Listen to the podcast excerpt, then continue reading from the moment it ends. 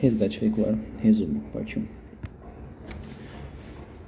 Então, considerações iniciais ali então, é, o que, é negligenciado pra, pelos profissionais? Ignorar o impacto da mortalidade, né, trauma decorrente de acidentes automobilísticos, não dar importância ao atendimento inicial, os traumatizados, né, e não levar em conta a relevância da rapidez no atendimento. Então, basicamente isso aí. Os princípios de atuação, o que, que são? Resgate veicular. É o SCO, a POP, POP e a abordagem integrada. Então a gente vai abordar cada um deles. Tá? o que, que seria o resgate veicular? É o procedimento utilizado para localizar, acessar, estabilizar e transportar vítimas que sejam presas em ferragens. Tá? Desencarceramento é a movimentação e retirada dos ferragens que estão prendendo a vítima. Tá? SCO. Então, SCO não tem muito o que falar, é o padrão. Tá? Estabelecimento de comando, gerenciamento do ocorrência de voo, tá? De, derivado do ICS, Incident Command System. Tá? Os procedimentos operacionais padrões, são os POPs. Tá? Eles estabelecem estratégias, táticas e técnicas, ou a ETT. Tá? Tá? Estratégias, táticas e técnicas. Abordagem integrada seria para reduzir o tempo, tá? otimizar e fazer um trabalho conjunto com um trabalho simultâneo, simultâneo das equipes. Tá? Ciclo operacional. O ciclo então do RVE seria o PARF, tá? o normal, o PARF. Prontidão, acionamento, resposta e finalização. A prontidão então, o que, que a gente tem? Treinamento PM PPT. Aqui a gente tem treinamento, próprio treinamento, né? O P PM pessoal o M, material, o P, PT ali, o P, o segundo P, planejamento, o P de novo POP, tá? E o T das técnicas, tá? Então é algo bem lógico, tá? Já deriva um pouco ali da, da própria POP, né? Que é estratégias, táticas e técnicas, tá? Então a gente tem aí o treinamento PPTPM da prontidão, tá? Pessoal, material técnico, planejamento prévio, procedimentos operacionais padrões e os treinamentos. O acionamento, o que, que é isso aí? A chamada, informações, despacho e orientações, tá? O trem de socorro daí é composto geralmente é um deslocado na, nas ocorrências, tá? A guarnição de resgate, tá? Primeiro contato com a guarnição de resgate aqui no apostilo. O R1, o que, que esse cara faz? É o CIF, tá? CI, CIF, tá? É o círculo interno e as ferramentas, opera ferramentas. O R2, resgatista 2, o que, que ele faz? É o sexy, ECX, tá? O que, que ele faz? Círculo externo e isolamento, tá? Por isso é o sexy, tá? Auxilia nas ferramentas também. O R2 sempre foi auxiliar. E o R3 é o cara que sempre dirigiu, né? Então é o operador condutor, né? O COPAS, tá? COPAS, porque PAS, aí vem ele é responsável pelo palco e sinalização, é o COPAS, tá? Ele é o cara da logística, tá? Comandante é o responsável pelo comando, tá? Somente com a instalação do SCO, o comandante pode ser um diferente do comandante, tá? O, outro comandante assume. Tá? Resposta é as ações de resgate propriamente ditas, tá? Essa a gente vê na resposta, então, prontidão seria os treinamentos, né? PPT, PMPPT. Acionamento seria a chamada, informações necessárias para a ocorrência, né? A gente daí teria o acionamento a resposta às ações propriamente ditas e a finalização do PARF, né? Seria as medidas necessárias para a retomada da prontidão, tá? Seria o retorno do ciclo, tá? Esse então é o ciclo operacional do resgate veicular, tá? o PARF, tá? Uma coisa muito importante agora é da, da fase de resposta é a rotina de resgate. Tá? O que, que a gente tem na rotina de resgate? Muito importante gravar. Tá? Primeiro, estabelecimento comando. São 12 itens, tá? Segundo, dimensionamento da cena. Terceiro, riscos, gerenciamento de riscos. Tá? Quarto, estabilização veicular. Quinto, acesso ao veículo. Sexto, inspeção interna de segurança. Sétimo, avaliação primária. 8. Reunião tripartida. 9. Desencarceramento. 10. Extração 11 avaliação secundária e 12 o transporte e transferência. Tá? Então bem, bem complexo daí, tem que saber. Tá? Como a gente decora? Gravando o quinto passo, ali meio lógico, tá? o quinto é o acesso e o nono passo é o desencarceramento. Então dividindo em três partes seria da estabelecimento de comando, dimensionamento, risco, estabilização, o core, né? A gente chama core. Tá? Então, estabelecimento comando, dimensionamento, riscos e estabilização, tá? o núcleo, tá? eu começo por isso, tá? seria comando, dimensionamento, risco e estabilização, as quatro primeiras fases. Né? Estabilizou o veículo, o que, que a gente faz? Acessa, né? o acesso é o quinto, a quinta etapa importante, tá? acesso, após o acesso inspeção interna, não dá para esquecer, avaliação primária e reunião tripartida, tá? Então, esses nós temos quatro passos, tá? Do quinto, sexto, sétimo, oitavo. Acesso, inspeção interna, avaliação primária e tripartida. Então, o que, que a gente tem aí? A IAT, tá? A IAT, tá? E por último, já no, né, fazendo é, o serviço mesmo, né? É, execução mesmo, seria o desencarceramento, após o encarceramento, lógico, extração, avaliação secundária e transporte, tá? Então aí a gente teria o DEA, DEAT, tá? Novamente o AT lá aparecendo, tá? Então, desencarceramento, extração, avaliação secundária e transporte. Então o que, que a gente tem? Comando, direcionamento, riscos, acesso, acessou, inspeção interna, é, avaliação primária e tripartida, tá? Pela tripartida tem desencarceramento, extração, avaliação secundária e transporte, tá? São esses os itens, os 12 itens do, da rotina de resgate, tá? Tem que saber. Tá? O estabelecimento de comando, então, não tem muito o que falar, só assumir o comando, sim, para gerenciar a ocorrência. A função formal para ele, tá? Posto de comando pode ser sinalizado com o cone sobre a câmera de mesa. Tá? Quem deve comandar, é, isso aí tem uma briga lá, sempre tem. Tá? Transferência de comando sempre que houver necessidade. Tá? E o dimensionamento da cena, segundo item. Tá? Após a assunção do comando, temos o dimensionamento da cena. Tá? Lembrando que o dimensionamento da cena, em relação aos procedimentos de segurança, né, ele é permanente, sempre acontece em todo, até o final da ocorrência. Tá? O dimensionamento da cena, então, é um processo permanente. Tá? Fechou? Vai até a finalização da ocorrência. O que, que a gente tem nesse dimensionamento? Dinâmica do acidente, os riscos, vítimas, né, o número de vítimas, estado delas, dificuldades para o resgate, posição e estabilidade dos veículos, tá? E o tipo de encarceramento. Tá? Esses são os tópicos para desencadear isso daí, o dimensionamento da cena. Então, dinâmica do acidente, riscos, vítimas, dificuldades o resgate, veículos envolvidos, e o encarceramento, tá? o tipo de encarceramento. Tá? O que, que nós temos no dimensionamento? A execução dos dois círculos, tá? o círculo interno e o círculo externo tá? na avaliação. O interno, então, é o comandante de operações, o R1. Tá? O que, que ele faz nesses círculos? Tá? Eles fazem a verificação quesitos de segurança, tá? Presença de materiais horas energizados, somente a verificação, tá? Presença de vazamento de combustíveis ou outros líquidos deslizantes, é, princípio de incêndio, produtos perigosos, airbags, número de vítimas, posição, tipo de encarceramento, se possível, tá? Aí também o socorrista auxilia. Então, o círculo interno seria o comandante de operações, o R1 e os socorristas, tá? O R2 é o círculo ao contrário, tá? Ele sempre faz no sentido contrário. Aí seria mais para o dimensionamento do perímetro, tá? Localização de vítimas ejetadas e veículos adicionais, tá? Estabilidade, esse tipo de coisa, tá? Obstáculos o círculo externo, local mais distante. Tá? Finados esses três, dois círculos, tá? o que, que a gente tem que fazer? Eles se reúnem ali basicamente para definirem a situação do comandante. Tá? Um relatório simples e básico, tá? para ver se ele vai precisar ou não recursos adicionais. Tá? O que, que é disso? Para verificar isso, ele verifica algumas perguntas, algumas questões. Tá? Comandante, o que aconteceu? como está a situação, qual a tendência de evolução e que recursos necessários. Então, o que, situação, evolução e recursos, tá? São é o básico para o dimensionamento da cena. O que aconteceu, situação, evolução e recursos. Tá? De, gerenciamento de riscos. Após dimensionamento da, da cena, sempre vai haver o, o ameaça das vulnerabilidades, né? Para, é, desculpa, é, o gerenciamento dessas vulnerabilidades e ameaças, tá?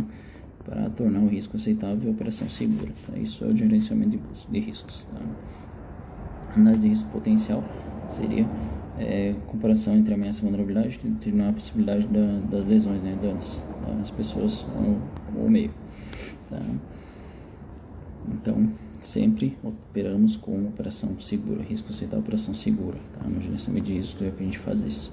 Tá? Alguns principais ameaças ali que a gente tem, tráfego, curiosos, curiosos, tá? perigosos, né, combustível, incêndio, esse tipo de coisa. tá? É nessa etapa que a gente vai neutralizar essas ameaças, tá? Estabilização veicular. Estabilização veicular é o próximo passo. Então, quarto passo. Tá? A estabilização veicular deve ser rápida e segura. Tá? Lembrando que a gente tem uma primária e uma secundária. Tá? Após a primária já é possível os socorristas efetuarem a, o acesso ao veículo. Tá? Que é a próxima etapa. Então, o que, que a gente viu até agora? Assumiu o comando, dimensionou cena, conteve riscos. Tá? É, gerenciamento de riscos, tá? Neutralizou riscos, estabilizou o veículo. Próximo passo, obtenção de acesso, acesso ao veículo. Tá? Após sendo ser considerado segura, é feito o acesso ao veículo, tá? Os critérios de acesso, então, é, primeiro são meios não destrutíveis, sempre, tá? Depois destrutíveis se não tiver outro meio, tá? Então, o que, que a gente vê? Portas por meios não destrutíveis, sempre tentar abrir a porta janelas por meios não destrutíveis, tá? Se não der porta nem janela, a gente vai para janela por meio destrutivo, tá? Então a gente sempre tem porta, janela, janela destrutível, porta destrutível, tá? A janela não é só se quebrar, sempre lembrar disso, tá? Lembrando que sempre é quebrada a janela mais distante da vítima, tá? Permitindo acesso aos socorristas. Tá? Portas por meios destrutíveis, tá? Esse depois das janelas a gente pode abrir uma porta, portas meio destrutíveis. Tá? Se não for possível realizar a abertura de uma janela, usa que quebrar ser uma porta por meio destrutivo, tá? Caso não consiga abrir janela, tá? E por fim, o teto, tá? Essas são as rotinas de tentar obtenção de acesso, as lógicas não destrutíveis, porta janela, janela e porta destrutiva, teto, tá? se não puder abrir nada, e outro meio poderia ser também completa lateral do veículo, até mesmo um assoalho. Tá? Então, nos, tudo mais fácil para mais difícil. Não destrutíveis, portas, janelas, destrutíveis, janelas e portas, teto e outros meios, tá? tipo assoalho. Após acessar, o que, que tem que fazer? A primeira coisa, acessou o veículo, inspeção interna de segurança, uma etapa muito importante. Tá? O que, que é ser feito nessa inspeção interna de segurança? O que, que consiste isso? Consiste em acionar o freio, tá? portas e vidros, capô bagageiro, tá? Acionar isso daí. Abrir portas e vidros, né? Capô e bagageiro. Verificação de airbags. Verifica se o movimento dos bancos é manual ou elétrico, né? Bancos. Verificar se eles reclinam. E desligar a chave e entregá-la ao comandante, tá? Isso é muito importante também, tá? Essa inspeção interna de segurança. Então, para gravar aí a gente tem entrou no carro, acionou o freio, tá? Impressão, inspeção interna, acionou o freio de mão, tá? Entrou no carro, freio de mão, tá? Depois a gente vem para pouca BBB, né? As, a pouca do BBB, tu lembra as portas, né? O capô, poucas, portas vidros, né? O capô, tá? A gente vem para BBB, capô e bagageiro, né? Os bancos, se eles movimentam, né? se eles reclinam, banco de novo, se eles têm movimentos, se eles reclinam, e se o veículo tem presença de airbags, tá? Aí também airbags e a chave, logicamente, entrega para o comandante, tá? Então, te lembrar aí pouca BBB, bagageiro, bancos, tá? reclina e portas, vidros de capô e bagageiro, tá? Avaliação primária. Tá? Como é que é a avaliação primária? Antes disso, a gente vai ver alguns conceitos aqui no lateral que são importantes. Risco aceitável. Trata-se do risco que é compatível com o desenrolar da atividade que você pretende efetuar. Operação segura, quando o risco é aceitável. Então, isso é o, é o gerenciamento de risco, tá? Lá isso é o que a gente tem que trabalhar sempre com operação segura. Ameaça, então, seria o fato ou situação que pode provocar lesões ou danos às pessoas, propriedades ou sistemas. Né? Exemplo, vazamento de combustível. Vulnerabilidade seria o fator que determina quantas pessoas, propriedades ou sistemas podem ser afetadas por uma ameaça. Tá? Então, seria um exemplo, presença de pessoa fumando próximo sinal de vazamento de combustível. Tá? Então, o que, que a gente tem aí na avaliação primária? O próximo passo ali após fazer a inspeção de segurança lá do veículo, tá? freio, airbags, enfim, capô, portas, vidros, tá? banco, tem que lembrar que a inspeção interna a gente sempre procura é, melhorar o espaçamento, tá? Facilitar. Avaliação primária, então, o que, que a gente vai definir nessa avaliação? Primeiramente, uma triagem, né? É feita. A avaliação cena, cena segura, né? Segurança da cena, verifica nível de consciência, identifica hemorragias. A gente tem então a cena segura, né? X, a, ABC, né? A gente sempre tem isso daí. Nível de consciência, hemorragias, a primeira coisa, né? Posicionar e desobstruir vias aéreas, preservando a coluna. A ABC, verificar a respiração, verifica pulso. X, ABC, então. Tá? O D é choque, né? É, colar cervical, depois o D e aplicação de oxigênio terapia. Então, ele define a CIP. Tá? Essas são as etapas do avaliação primária. Tá? Emergência com múltiplas vítimas, a gente tem também que ser feita uma triagem em resgate veicular. Tá? O que, que muda do APH é que aqui a gente tem, em vez da circulação, para verificação se tem pulso leve, esse tipo de coisa, tem aqui o enchimento capilar. Tá? A única coisa que muda é isso, o enchimento capilar. Então, o que acontece? Se a pessoa tem enchimento capilar acima de 2 segundos, é prioridade crítica. Abaixo de 2 segundos, aí vai para ordem simples, né? o, o, o, é, neurológico, tá? Status neurológico. Tá? O que, que a gente vai então? O sistema start ali. Deambula sim, ela é verde, tá? Respira. Não, se ela não respira, posicionamento, após posicionamento via aérea, ele respira sim, tá? Crítico vermelho, tá? Se não, é preto, tá? Não tem recuperação. Respira. Se ela sim, se ela respira daí acima de 30 movimentos, é crítico já. A mesma coisa que o APH. Abaixo de 30 a gente vê o enchimento capilar, aí tá a diferença, tá? Ela acima 2 segundos, ele é crítico. Abaixo 2 segundos, aí vai para o C, status neurológico, né? Responde ordem simples, se sim, é amarela, e se não, é vermelha, tá? Prioridade do start no resgate veicular. Tá? Os ângulos de mobilização de para extração. Então, isso é importante também. Utilização sempre é a mais fácil é, é mais melhor para a vítima e não mais fácil para o socorrista, tá? Sempre será a base nessa contextualização, o paciente será movimentado no sentido céfalo-caudal e antigravitacional, tá? Então, céfalo-caudal e antigravitacional, diminuindo assim a pressão no intradiscal no coluna vertebral, tá? Sempre ângulo zero, tá? Será o ângulo zero, tá? o melhor ângulo, tá? Ângulo zero. Não sendo possível adotar ângulos dinâmicos de acidente, aí as sequências, né? 30, 60 ou 90, última opção, tá? para facilitar o atendimento, né, a gente tem que sempre verificar a direção da cabeça da vítima, tá? É extrair sempre a direção que está a cabeça da vítima, certo? Para facilitar o entendimento. Tá? O ângulo zero, então, é, no caso, motorista para trás ali, né? No caso, todos eles sempre para trás, né? Independente da posição que ele esteja. Esse é o ângulo zero, posição é, sentido da cabeça, tá? No caso, o ângulo 30 seria do motorista ali, o banco traseiro atrás dele, né? Banco atrás dele, traseiro. O 60, banco traseiro é, contrário dele. E o 90 graus, a própria porta dele ou a porta do carona, tá? Então, esses são os retirados do, da angulação, tá? Os tipos de encarceramento. Nós temos três tipos de encarceramento, tá? Tipo, me encarceramento mecânico, o TF1, tipo físico 1, tipo físico 2, tá? O mais grave é o tipo físico 2, tá? Então, o que, que é o mecânico? O mecânico, é, embora não apresente lesões, né, não consegue ser por meios fracos, tá? Esse é o mecânico mais simples, tá? Tipo físico 1, ele apresenta lesões é, que impõe a necessidade da criação de espaço adicional para que seja possível condições de segurança prestar cuidados para a estabilização. Então, ele tem lesões, tá? Da extração.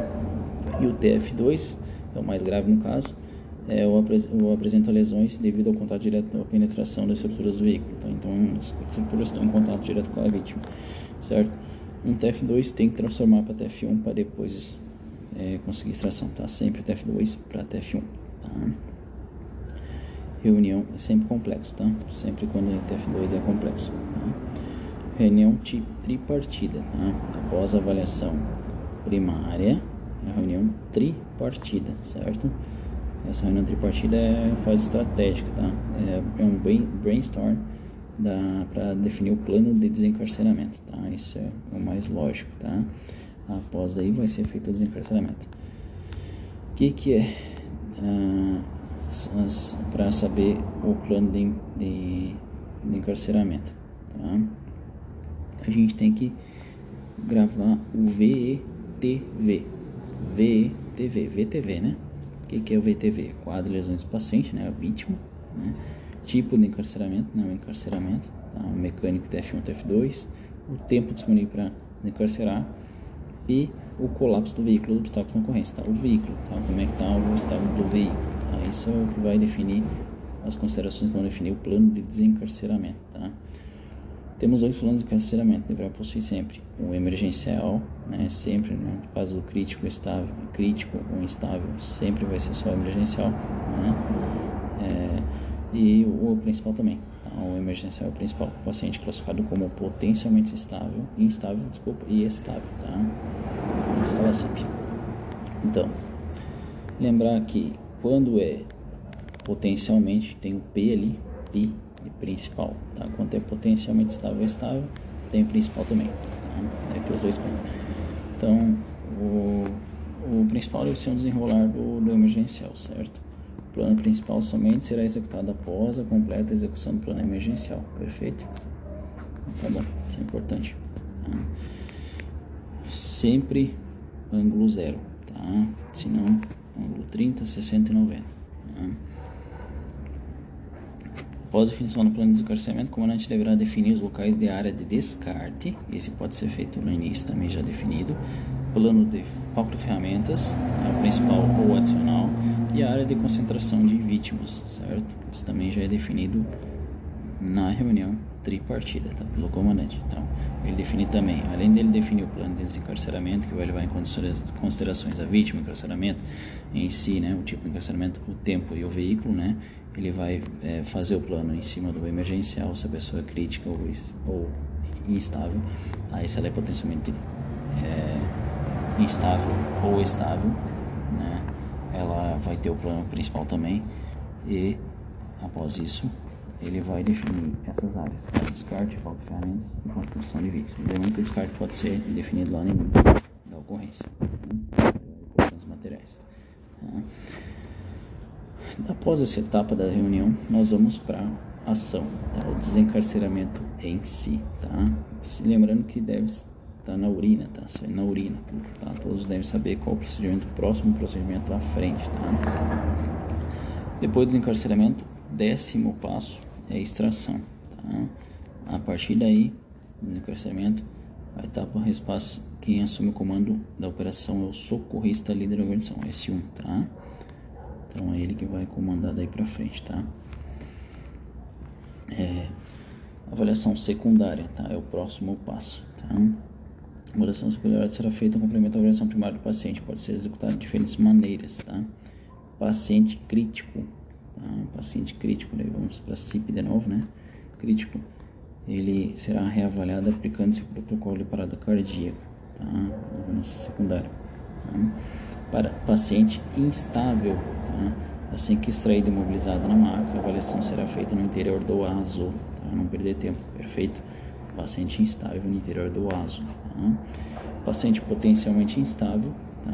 pode ser, a avaliação será realizada no interior do veículo, antes da sua extração. Tá? Então, potencialmente instável pode ser feito, é, vai ser feito no interior do veículo, ainda tá? antes da extração, essa avaliação é secundária, perfeito? A mesma coisa, paciente estável, tá? A avaliação será efetuada no interior do veículo antes da extração. Tá? Assim que a extração for concluída, o paciente deverá ser reavaliado a fim de confirmar os status. Tá? Então, a mesma coisa, sempre se é crítico, né, parada cardíaca. Tá? Se é instável, no interior do asma, não perder tempo. Tá? Potencialmente instável e estável, faz dentro do veículo, certo? Avaliação. Após isso, o transporte e a transferência é a última etapa da rotina de resgate. A gente finaliza com ela o transporte e transferência para o hospital. O ASO faz o transporte. Certo? Temos aqui um fluxograma então da, do resgate, da rotina de resgate. Então, o que, que a gente tem? Estabelecimento de comando, né? o que aconteceu, como está a situação, qual a tendência de evolução. após o dimensionamento da sina, os 360 graus, né? Verificação, ó. Dimensionamento da sina é, é círculo interno, círculo externo, né? A gente lembrar riscos, veículos, vítimas, necessidades de recursos nacionais, identificação e comunicação dos riscos, né? Identifica no dimensionamento, tá? E comunica também. Após isso, nós temos o gerenciamento de riscos, né? Aí nós temos o gerenciamento em si, tá? Colocar em prática o gerenciamento, inclusive a estabilidade do veículo. Estabilização veicular, tá? É o próximo passo, estabilização primária e secundária, tá? Após isso, acesso ao veículo, portas não destrutíveis, janelas não destrutíveis, janelas meias destrutíveis, portas destrutíveis, tetos e outros meios, tá? Sempre essa lógica, PJJPT, tá? Então, agora a inspeção interna após isso, né? Abertura, é, temos a POCA, né? POCA BBB, abertura de portas, vidros, né? Freio de mão, né? manda o capô e bagageiro, né? Airbags, bancos e chave, tá? Então a gente tem uma coisa bem importante aí, então, é, é a FABC, né? Abertura de portas, né? AP, APV, né? É, freio de mão, ABC, airbag, bancos e chaves. Tá? Avaliação primária, então, o que, é a gente tem? Na avaliação primária a gente tem o X, A, B, C, D, E, né? E o tipo de encarceramento possível extração, tá? Na primária, certo? X, A, B, C, D, então, hemorragias primeiro, tá? Hemorragias, abertura de vias aéreas, respiração, circulação, colar cervical, mobilização, né? E o E. Tá? Após a avaliação primária, nós temos a reunião tripartida, tá? Define os planos emergencial principal, definição das áreas de trabalho, tá? E vamos para a ação, desencarceramento, segurança, progressão dos planos e comunicação, certo? Sempre cuidar da progressão dos planos, como a gente faz isso, comunicação perfeita entre eles a segurança sempre reavaliando a estabilização veicular, a estabilização secundária, perfeito? A extração, também a mesma coisa, verifique a estabilização sempre, espaço suficiente sempre tem, quem faz essa verificação é o S1, tá? E a conferência de estabilização sempre é feita também, proteção da rota de extração e troca de comando, tá? Quem assume isso daí é o S1, perfeito? Tá? Avaliação secundária. Tá? Só um adendo aqui, né? Ali na extração, quem faz a verificação pergunta se tem espaço suficiente é o comandante, tá? Para os socorristas, certo? Ele que vai verificar, mas quem pergunta é o comandante, tá? E por fim, avaliação secundária e transporte e transferência do paciente, tá? Terminamos aí então a parte de rotina de resgate, tá? A dinâmica dos acidentes. Agora o que que a gente tem? O perfil trimodal de morte, trauma e hora dourada. Tá? Então, o que, que isso representa? Que as chances de sobrevivência em um politraumatizado aumentam até 80%. O atendimento definitivo for realizado dentro do prazo de uma hora após o trauma. Tá? Então, a hora de ouro representa 80% da sobrevida. Tá? 30% a gente lembra do trimodal, que é abaixo de uma hora ali. Né? A morte se ocorre é possível diminuir em 30%, né, com uma melhora de, do APH, tá? pode ser reduzido os sistemas de atendimento hospitalar, resgate. Tá? Então, causas mais comuns é o choque hipovolêmico e a hipóxia. Tá? Então, é, 30% das mortes ocorrem até uma hora após o trauma. Tá? Então, 50% das mortes ocorrem na cena imediatamente né, após o trauma mais comuns é TCE, lesões graves, né? Então, não tem muito o que fazer, daí isso daí é, é reduzido a meio de prevenção e conscientização de trânsito, né? E 20% das mortes ocorrem após essa primeira hora do trauma, tá? Então, até a primeira hora, que é a nossa parte ali do APH, 30% e 20% depois dessa hora, tá? Então daí a gente tem causas como falência dos órgãos, né, cirurgias e infecção hospitalar. A gente não tem muito o que fazer mais com os hospitais mesmo. Mas a nossa, a nosso trabalho, os nossos trabalhos seria 30% ali é, das mortes, tá? A, a, partir de uma hora de, de atendimento. Tá? Então, prefiro trimodal isso daí, tá? com relação ao óbito, e 80% da sobrevida na primeira hora. Tá? Isso é uma estatística. Dinâmica dos acidentes, então a gente tem as leis né, da física aplicadas. Então a gente tem a lei de, da inércia, né, que é a força externa aplicada sobre os objetos ali, né? Sempre a, a força externa, né, na, na inércia, tá? O movimento parado sempre permanecer, se ele, o corpo é parado, ele vai permanecer, tendência a permanecer parado, tá? Em movimento ele sempre permanece em movimento, a menos que uma força externa atue sobre ele, tá? Essa é inércia, conservação de energia, tá? É, diz que a energia sempre é transformada, tá? A gente já tem o conceito de energia cinética, tá? Cinética, então, é igual a movimento. Cinética, movimento, energia cinética. Então, a gente tem aquela fórmula que a energia cinética é, é a massa vezes o volume ao quadrado dividido por 2, tá? Então, verifica-se que a velocidade é ao quadrado, tá? Uma exponencial crescente da, em relação à energia cinética, tá? A lei da ação e reação. A gente tem, então, que toda ação corresponde a uma ação, porém, mesma força e intensidade, porém, no sentido contrário, perfeito? uma força negativa no sentido contrário. Certo? A troca de energia, então, o que, que a gente tem nessa troca de energia? A gente tem os conceitos de densidade, né? quanto maior a densidade, é, maior a quantidade de matéria, maior a troca de energia, né? quanto menor a superfície, né? Quanto menor a superfície, maior a pressão exercida na área. Tá? Então, ah, como por exemplo, é, os, a evolução dos veículos né, nos últimos tempos tem formas arredondadas sem cantos vivos, com materiais menos densos, somente se a área de superfície no habitáculo do veículo, tá? para mais segurança. Isso é um exemplo. Tá? Cinemática do trauma e acidente automobilístico. automobilístico tá? Então, os três impactos ali: o primeiro impacto do veículo contra objetos, né? o segundo impacto da vítima contra as partes internas do veículo, né? causa a lei da inércia. Né? O terceiro impacto, órgãos internos, tá? contra paredes internas. Tá? Então, a gente já tem lesões internas. Tá? Os padrões de colisão, a gente tem frontal, né? movimento para cima e para baixo. Tá? Os mecanismos prováveis de lesão, primeiro são descer a cabeça, né? para cima e para baixo. É, é, para baixo o os danos no veículo são os mesmos, porém os mecanismos de lesão começam pelos membros inferiores, certo? Colisão traseira, que a gente tem aí, é abruptamente interrompido para trás, né? Esse é, é quando subitamente se larga de trás para frente. Mecanismos de lesão cervical. Então, a gente tem aí a lesão cervical com esse tipo de, de, de ocorrência, hipertensão, hiperextensão de pescoço, certo? a gente tem nesse, nesse padrão aí de lesões, tá?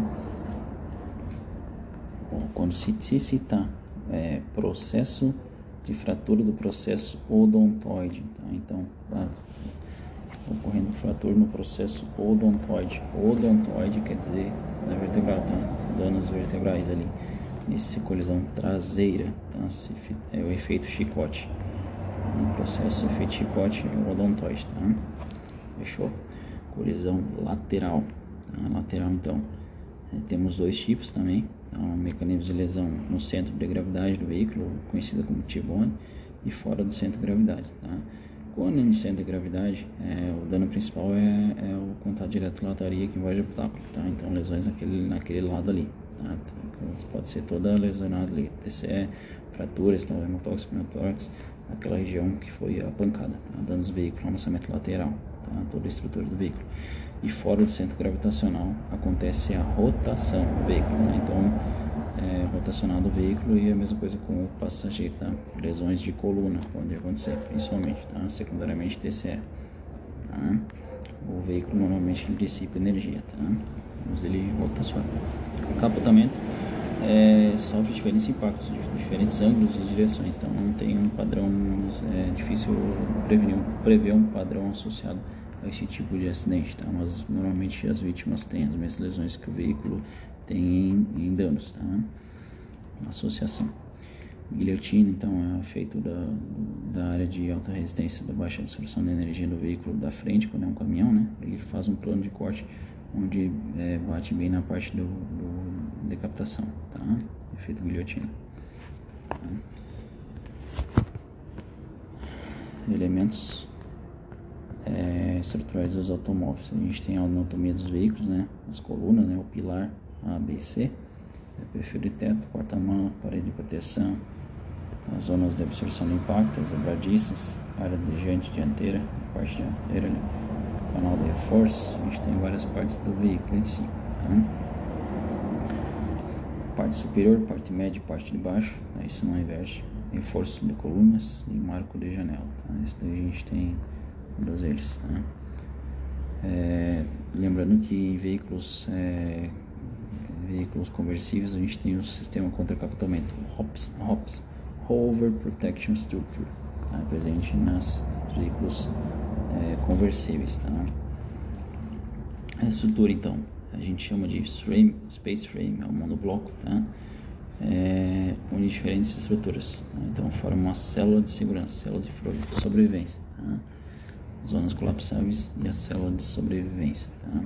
Essa célula de sobrevivência é uma, um local de proteção tá? no habitáculo do veículo. Tá?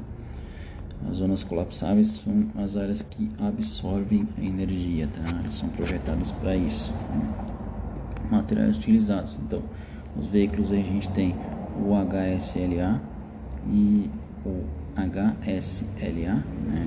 High Stretch Low Alloy, e o Ultra High Stretch Law Line, então HSLA. Né? A gente tem esses dois materiais né, de uso crescimento, resistência e. Tá? A gente também tem o, o boro, né, microalloy, tá? também é utilizado para proteção de colunas, prisão de células. Ah, ressaltos que devido resistência é difícil corte, então é um material resistente. Materiais da carroceria, então a gente usa é, normalmente é aço, plástico ou alumínio. Tá? que, temos aqui? O composite prensado SMC, empregado nos para-choques e nos spoilers. Aí o SMC então um para-choque. É, e nos capôs e nas portas dos veículos mais modernos. Há uma tendência de que a maioria das superfícies externas dos veículos de passeio seja feita desse material. Então, composite prensado, SMC, certo? Espuma estrutural, né, também conhecida de uretano. É uma espuma, tá? está sendo usada para reforçar a estrutura dos veículos, tá? fazer isolamento acústico. Tá? Então ela é injetada no interior das colunas, para tirar os elementos sem força. Fechou? Barras de reforço estrutural. São nas portas, né? Para reforçar. Proteção das portas, né? Geralmente utilizado é essa boro, tá? Que ele é boro, né?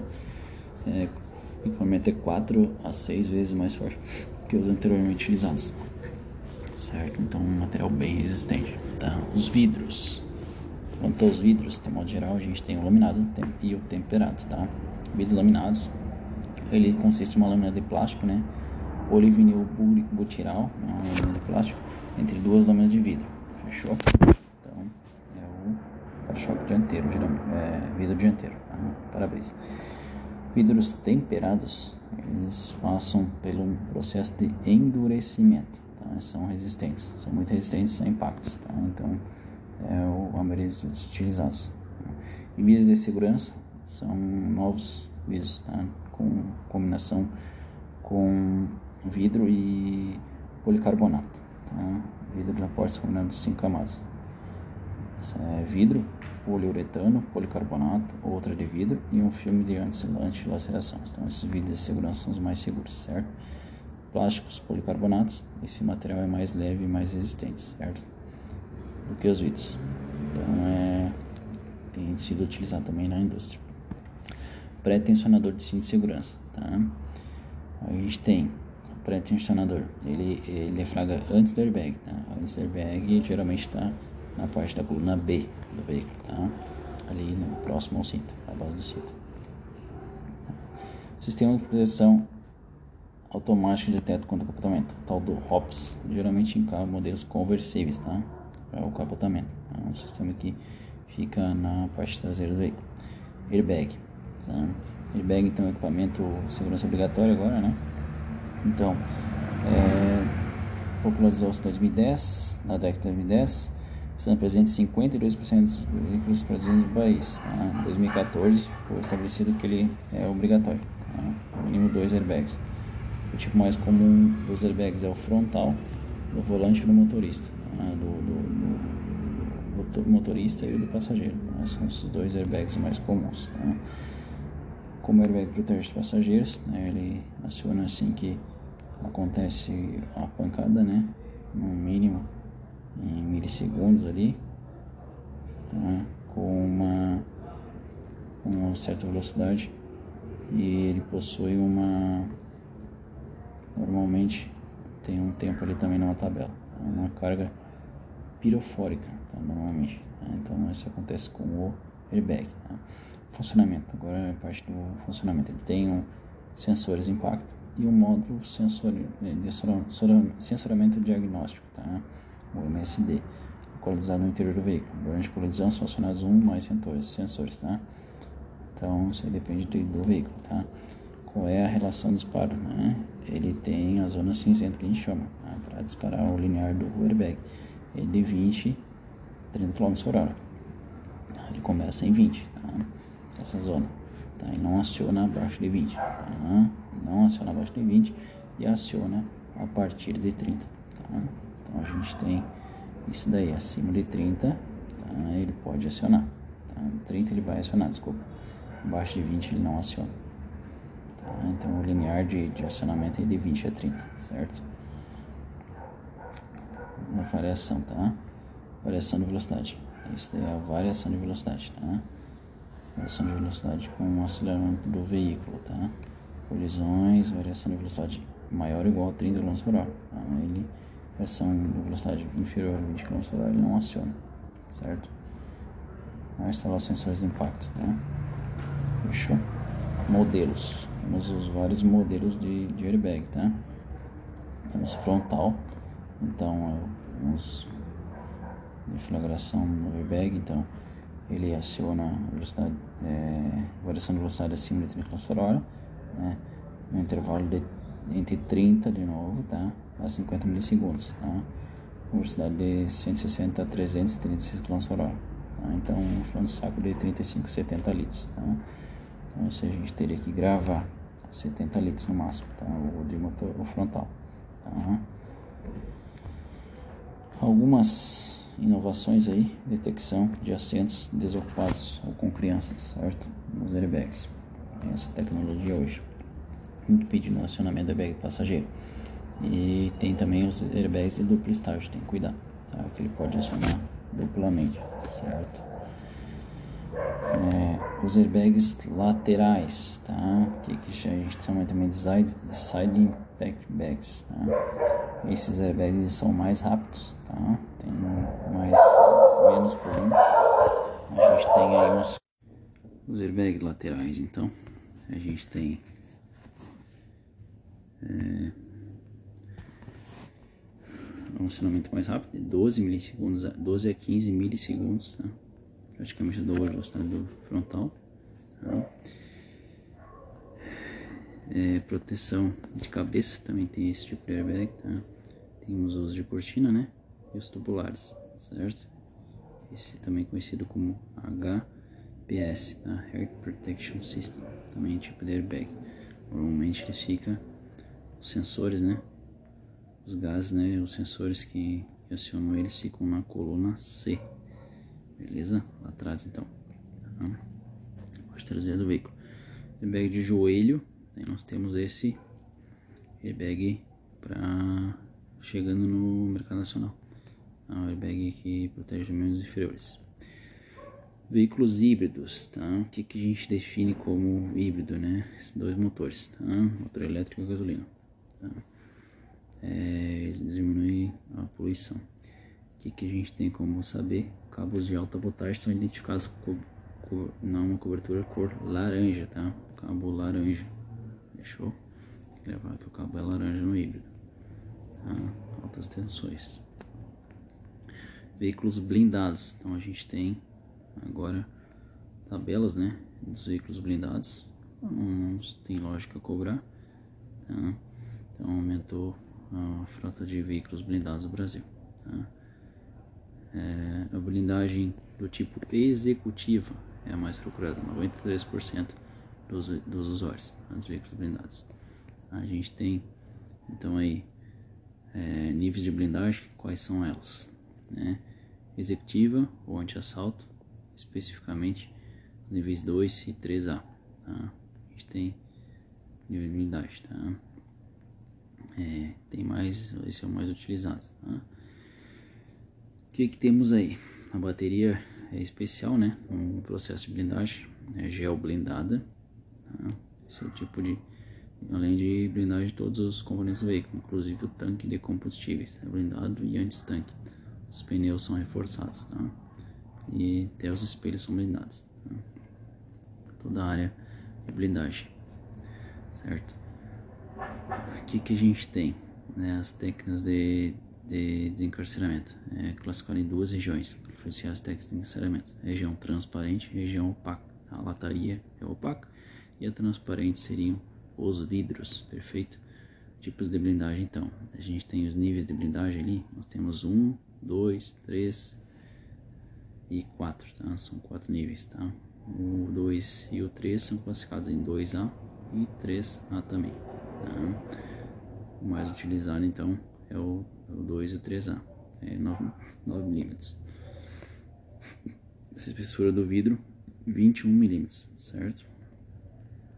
é, tra região transparente. Então é, seria as camadas do vidro, tá? É, vários vidros formam um sanduíche, tá? capaz de segurar, ou basicamente intercalado em vidro e policarbonato, tá? Forma um sanduíche. A região opaca é a região da lataria, tá? onde são feitas as chapas de aço balístico e a manta balística, tá? constituída de matérias como Kevlar, tá? certo? Para absorver os impactos. Então, o que, que a gente tem aí? é, um aço balístico chamado overlap nas colunas, certo? Fechou? Influência dos dispositivos de segurança. Então, o que, que a gente tem aí? Influência dos dispositivos de segurança. Os veículos têm evoluído, né? O que, que a gente tem? É, os dispositivos de segurança que mais influenciam nas temáticas de trama são os de segurança passiva, tá? ou seja, os para reduzir os efeitos do acidente. Tá?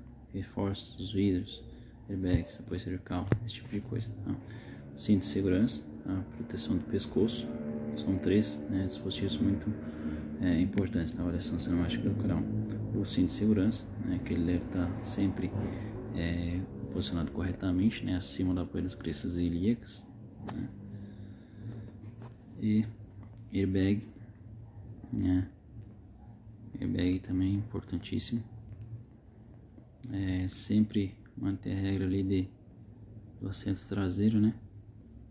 É, pessoas com menos de um metro e meio é usar o assento traseiro, 1,5 né? por causa do airbag também, configuração do airbag. E é, inclui é, né, o que, é o efeito chicote ali também do, de algumas situações. Isso pode causar ou cervicalgia, rigidez do pescoço, tontura, paralisias, dificuldades cognitivas e perda de memória. Tá? As manifestações são tribos associadas à lesão de chicote. Tá? Então a gente pode cair isso na prova também. Tá? Apoio cervical é outro item importantíssimo, tá? Ele reduz o efeito chicote, colisões traseiras. Tem que cuidar sempre a altura e inclinação, essas duas coisas, tá? Perfeito? O gerenciamento de riscos, tá? Gerenciamento de riscos, então, que a gente tem que verificar. É, variar transtornos menores, né, como vidros quebrados, falso escorregadio e ameaças graves, como fios caídos, vazamento de combustível e incêndio. Tá? A gente tem esses dois tipos de, de classificações. Tá? Fatores humanos no, no gerenciamento de riscos, né? Atitude descuidada, né? É, não reconhecer mecanismo agressor, ambiente, não gerenciar adequadamente, não utilizar é, equipamento adequado, né, o EPI, e apresentar falta de disciplina tática. Fechou? Então tá. O mais comum da, disso é o EPI, a não utilização do EPI. EPI, então, o que, que a gente usa como como EPI no resgate veicular? Tá? Bota roupa de proteção, óculos de proteção, capacete, máscara de proteção e luvas. Perfeito? Capacete, então, tem que ser atender as normas, né? Contra impactos e perfurações. Tá? Pode ser utilizado junto, deve ser utilizado junto com o EPR. Roupa de proteção, material combustível, tá? Luvas, proteger abrasão, perfuração, calçados, por ser, por reforçar a penetração, biqueira, né, habitual é a bota. Aí a máscara de proteção respiratória, principalmente a remoção de vidros, tá? deve ser colocada. Avaliação da cena do acidente. Tá? Avaliação da cena do acidente.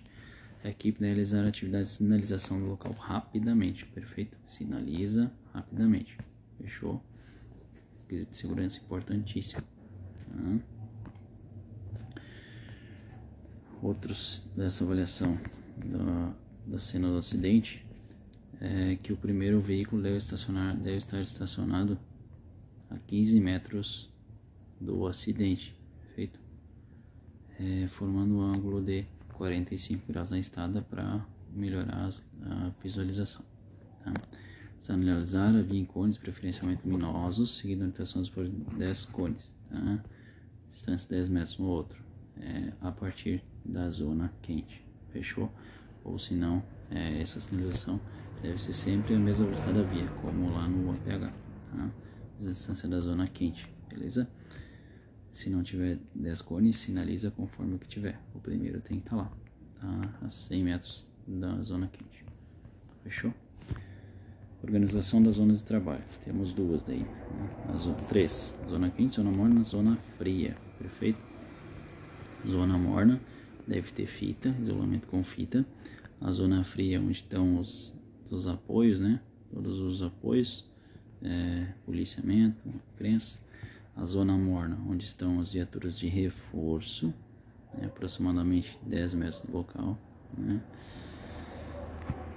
Posto de comando também está na zona morna. O palco de ferramentas está na divisa da zona morna com a zona quente, é posicionado do lado das vítimas. Perfeito?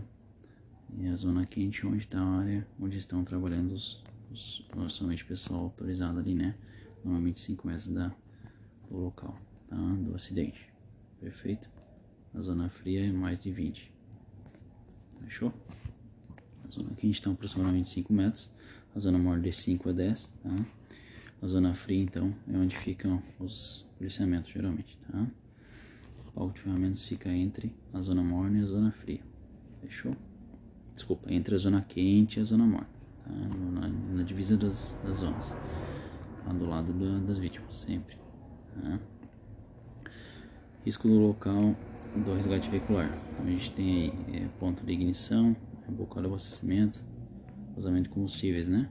Aí a gente tem ponto de ignição, bocal de abastecimento, tanque de combustíveis, né? As conexões também. Tá? Veículo GNV, também a gente tem que verificar que é um veículo um cilindro, né, de mais de 200 bar, né, esse cilindro é composto de metano em torno de 75%. A principal composição é metano, então tá? tem nitrogênio, enxofre e etil é, mercaptano. É, então esse etil mercaptano, lembrar que é ele que dá o odor, o GLP, o odor, o cheiro. Tá? Fechou? É, para verificar é, o cilindro é um tubo de alta pressão, sem costuras, é pressão de trabalho 200 bar, tá? É, os testes de hidrostático 300 bares, é pressão de ruptura 455 bar, tá? 455, pressão de ruptura. Tá? Vazamento com fogo em veículos é, movidos a GNV, tá? Tem o plugue fusível, é, válvula de segurança, tá? que se rompe, temperatura de 80 a 10 graus, e também o disco de ruptura, tá? que se rompe a uma pressão aproximadamente 300 bar. Então, tem duas é, mecanismos de segurança. Tá? É, o agente extintor mais recomendado é o pó químico seco. Tá? Fechou? Sempre lembrar que os GNV são bicombustíveis, então sempre vai ter pelo menos no mínimo um quarto de tanque de combustível, tá? de gasolina, certo?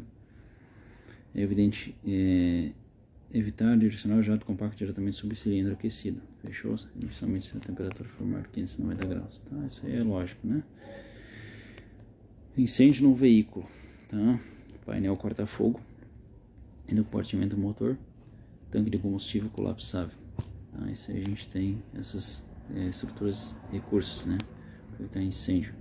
E a gente vem é, recursos para evitar incêndio nos veículos, né? Painel corta-fogo, blindagem de sistemas eletrônicos, fio de chama, porta inicial combustível, tanque combustível colapsável, dispositivos de segurança também, tá? Por enquanto tem é, incêndio, tem que ser agressivo, perfeito? Princípios de combate, tá? Estacionar o veículo de combate incêndio pelo menos 30 metros do veículo em chamas, perfeito? Então dobra a distância lá, tá? 30 metros veículo em chamas. Armar ali, verificar a direção do vento, evitar o combate do fogo para o lado oposto ao compartimento de carga do veículo, fechou? Lado oposto ao compartimento de carga do veículo. Utilizar uma abertura mínima de 30 graus dos guichos reguláveis. Né? E empregar uma distância de aproximação de até 3 metros do veículo. Tá? 3 metros. Então, gravar 3 metros. Tá? Deve ser aplicado agente extintor na base do fogo com jatos curtos. Tá? Se for com o PQS, tá? no compartimento do motor. Tá? Se ele estiver totalmente aberto. Tá? Temos aí situações quando o capô está totalmente aberto né, posicionar junto à coluna A ali, atrás então, e decosta para o vento e aplicar o agente extintor na base do fogo com jatos curtos, tá? não utilizar PQS mais do que necessário, pode ser preciso. Se estiver parcialmente aberto, é, é, para restringir o fluxo de ar privado, né? não abrir, não abrir, tá? e fazer a utilização ali do, do espaço que tem, tá? e tentar combater. Se o capô estiver totalmente trancado, deixa o fogo né, e vai para a remoção das vítimas. Tá? Destinação do fogo e inicia a remoção das vítimas rápidas. Tá? Fechou? É, incêndio no compartimento dos passageiros. Então, o que, que tem que ser feito? É, material combustível e energia sintética, geralmente, então é tóxico, tá? Então, tem que ser agressivo. Tá? Incêndio no compartimento de carga, tá? maior preocupação é o GNV. Tá? A gente tem também rede, mas também pode ser solvência no porta-mala, né? É, produtos químicos no porta-mala. Fechou? Rede elétrica, então a gente tem que lembrar que altas voltagens, né? Os postes que margem as altas estradas são comuns, então é, muitos conduzem correntes superiores a 3,8 kW. Então alta rede área de risco, então é, companhia de força, tem que sempre contar isso daí. Assumo que fio coide sempre pode ser reenergizado, após quebrados com fios soltos, tomar cuidado, né? proibir o tráfego nas zonas de risco e é, poste quebrado com fios intactos também, estabilizar o poste, aguardar a estabilização do poste, fechou? Vamos ao item estabilidade do veículo, é, estabilização é, primária, né? e deve ser rápida e efetiva para o acesso socorrista, já pode acessar. E a secundária é procedimentos adotados para melhorar a estabilização primária e sempre vai ser feita no decorrer da ocorrência, tá? sempre que houver alguma movimentação tá? Ou suspeita. Os meios e equipamentos utilizados na estabilização, então daí tem steps, calços, né, escoras, almofadas, tracionadores, fechou? Posição dos veículos, aí a gente tem sobre as quatro rodas, umas laterais, tá? Sobre as quatro rodas, só estabilizar com os calços, fechou? Tá? Sobre as laterais, aí nós temos veículo lateralizado em dois, duas circunstâncias, lateralizado sobre as colunas e sobre as rodas, tá? Sobre a coluna, tem que fazer meio de tração é, pelo fundo do veículo, tá? E quando é, é sobre as rodas, tu traciona na região do teto do veículo, tá? A tração é frontal ali, tá? RVE resumo parte 2, então a gente vai para retomando, né? Veículo lateralizado, então a gente sobre as colunas, a gente sempre estabiliza o lado, é, traciona o lado que ele está, é, lado contrário que ele está caído. Se ele está sobre as colunas, eu traciono o. Se ele está sobre as rodas, eu traciono a parte do teto. Tá? Sobre o teto, veículo sobre o teto, certo? É, veículo sobre o teto ele pode estar tá em duas condições, né? Horizontal é, repousando com o teto amassado, achatado, é, contra o capô é, bagageiro em contato com o solo, tá?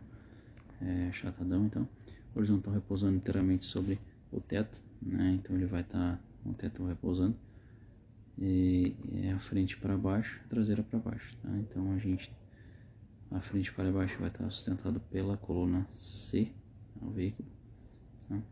a traseira para baixo ele vai estar tá, é, a maioria do peso do veículo suportado pela coluna A. Tá? Escoras, então, e tem que verificar a integridade, né? Sempre para verificar o corte da coluna B, tá? Compartimento do veículo. Um veículo sobre o outro, então sempre para fazer isso daí, um veículo sobre outra estabilização, né?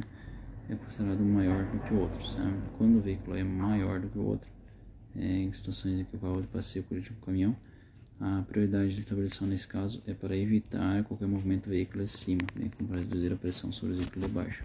Tá? É necessário estabilizar o de cima com escoras de madeira é, infláveis e cilindros e após é, não tomar cuidado para não provocar um aumento de pressão. Tá? Quando a velocidade se faz com que um veículo leve fique sobre o outro, né? Nesse caso, a solução mais recomendada é estabilizar que estiver embaixo e fixar de cima ou de baixo. Tá? Então, quando é o leve que está em cima, estabiliza o de baixo, tá? fixo o de, o de cima ou de baixo, fechou? Com fitas ou cabos. Tá? Isso daí se chama estabilização, compactação, união solidária. Tá? Então a gente tem essas duas formas. Nas situações que o veículo para sobre o outro, até mesmo quando houver estabilidade severa sobre obstáculos, bem seja em contato direto com o veículo, a guarnição de resgate deverá optar por uma das seguintes formas de estabilização: a solidária, é a comparação e a união solidária. Fechou?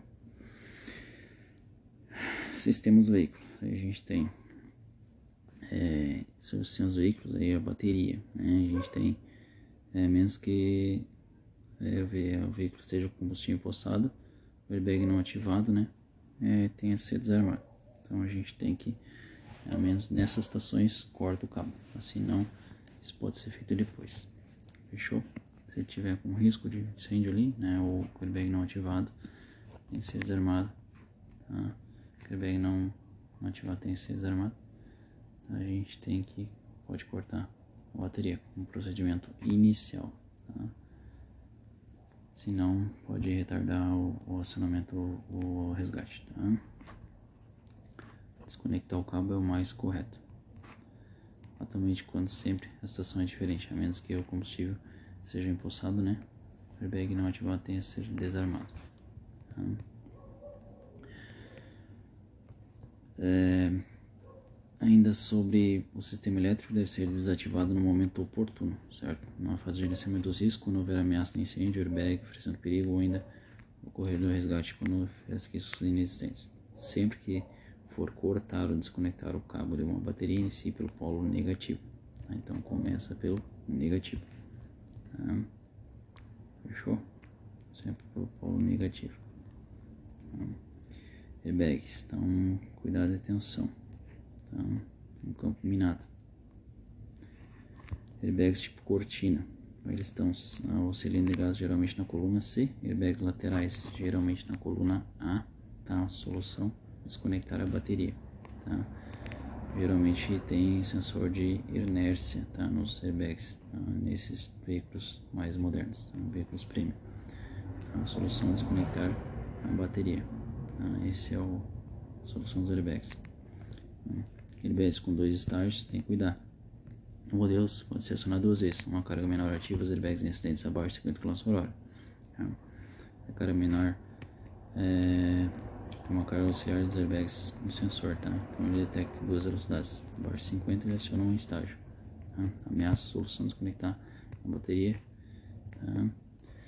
Regras gerais para o manuseio dos airbags. Então a gente tem que manter a regra dos 30, 60 e 90, tá? Essa distância de segurança, tá? 30 para motoristas, airbags, né? É, não trabalhar com ferramenta hidráulica, né? Então a gente sempre tem que manter essa segurança 30, 60 e 90. Então, essas são as distâncias recomendadas são 30 centímetros para os airbags de joelhos e laterais, né? 60 centímetros para o airbag de motorista e 90 para o de passageiro, a distância de segurança dos airbags. Então, Note-se que 90 centímetros é quase um metro do de passageiro. Fechou?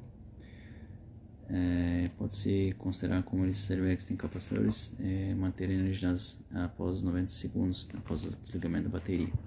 Fechou? Pretensionador geralmente estão embutidos na coluna B. Para neutralizar os tensionadores, deve-se cortar ou retirar o cinto de segurança. Tá? produtos perigosos. Então, é, informações do veículo são importantes, né? Ou formais, né? É, esse tipo de informação né? com relação ao manual da ABIQUIM. Tá? Oficial de segurança. Você precisa lembrar que já assimilei é, evitar com prioridade estratégica e no momento da operação. Tá? Então a gente tem sempre pode delegar uma entidade designada um oficial encarregado de segurança. Tá? Esse cara no, no comandante de, de, operações vai ser o responsável pela segurança. Tá? Vai ter autoridade tá? para interromper a ação. Tá? Ferramentas e equipamentos para resgate veicular. Tá? A gente tem uma infinidade de ferramentas e equipamentos. Tá? Temos os calços, tá? temos os equipamentos para estabilização calços, vários tipos, tamanhos, de preferência não pintar, borracha, materiais diversos. Toda viatura morrer deve possuir tantos calços quanto forem possíveis. Não é recomendado ser pintados ou envenizados. Tá? Pode é, ó, esconder rachaduras grandes deve ser inspecionados regularmente e evitar a exposição química, combustíveis, apodrecimento. Tá? Deve ser conduzidos pelas alças, tá? voltadas para fora, armazenadas, tá? voltadas para fora, fácil pegar. Hastes metálicas possibilitam a estabilização rápida. Tá? Ela tem hastes metálicas extensível de 1 a 1,8 metros aproximadamente, dotada de uma sapata e a cabeça estriada. Tá? Aquelas hastes comuns. Tá? cabos tá? são utilizados para realizar a ancoragem do veículo, é, constituindo fibra sintética tipo estático, tá? já estático, tá? para não ter movimentação. O diâmetro variando de 8 mm a 14 mm, tá? deve ser resistente ao atrito e tá? deve ser semelhante somente a altura. Ferramenta manual, manuais de forçamento, corte e inspeção. A gente tem daí machado careta, o Halligan, né? coberturas forçadas, acesso destruição, apoio, incêndios, né, bastante utilizado. Versátil. Ferramenta não produz qualquer tipo de faísca, tá? então é uma ferramenta bem, bem interessante. Tem a ranhura interior e um ângulo fechado e bisadela, destinado ao corte. Então o que, que ele tem no outro, extremo? Uma punção curva e uma cunha afiada. Esse é o tal do Halligan. Pé de cabra, arrombamento, mini pé de cabra, a ferramenta aço achatado extremidade, window punch para quebrar vidro, tá? chave de inspeção, conhecida como chave saca-grampo, a chave de inspeção permite ao resgatista eles retirar todos os acabamentos, revestimentos, tá? é, ferramentas de corte, daí a gente tem serra de arco, tá? É, utilizado, pode ser utilizado com água sabão ali para lubrificação, tá? tipo tipo, né, também conhecido. Os conceitos de resgate leve e resgate pesado foram atualizados, fechou? Agora conhecimento da criação do espaço interno, o leve, e o pesado é espaço é, externo. Tá? Tesouro, cortador de cinto de segurança, tesourinha, cortador, aquela bem simplesinha, martelete pneumático, tá? e utilizar também serra sabre, é utilizado para cortar vidro, é, policarbonato, cortes de colunas com exceções, né? corte de teto, obtenção de terceira porta, Tá? Autonomia de aproximadamente uma hora. Tá? Conjunto de lâminas diferentes configurações, sem serra e dureza. Tá? Carregador bateria, transformador. Motosserra é para cortar madeira, né? Siri, esse tipo de coisa. Monta Brasil, cortador de disco, ele é, produz muita faísca, por isso ele não, não tem utilizado. Tá? Glassmaster é uma ferramenta manual de múltiplo uso projetada para retirar os vidros do veículo. Tá? existe as master, tá? tipo window punch. Tá? Ferramentas de tração. Os tracionadores tipo catraca são bem utilizados porque eles têm uma suportar cargas de até 10 toneladas. Tá? Passam a ser utilizados no resgate, bem utilizado. Tracionadores de fita, tá? é, fitas de cordura, tá? o Tier 4. Tá? T4 é um aparelho de lançamento de tração, uso de cabo de aço, desenvolve força de 1.500 kg, uso simples 3.000 multiplicadores, tá? peso 19 kg, aceitável.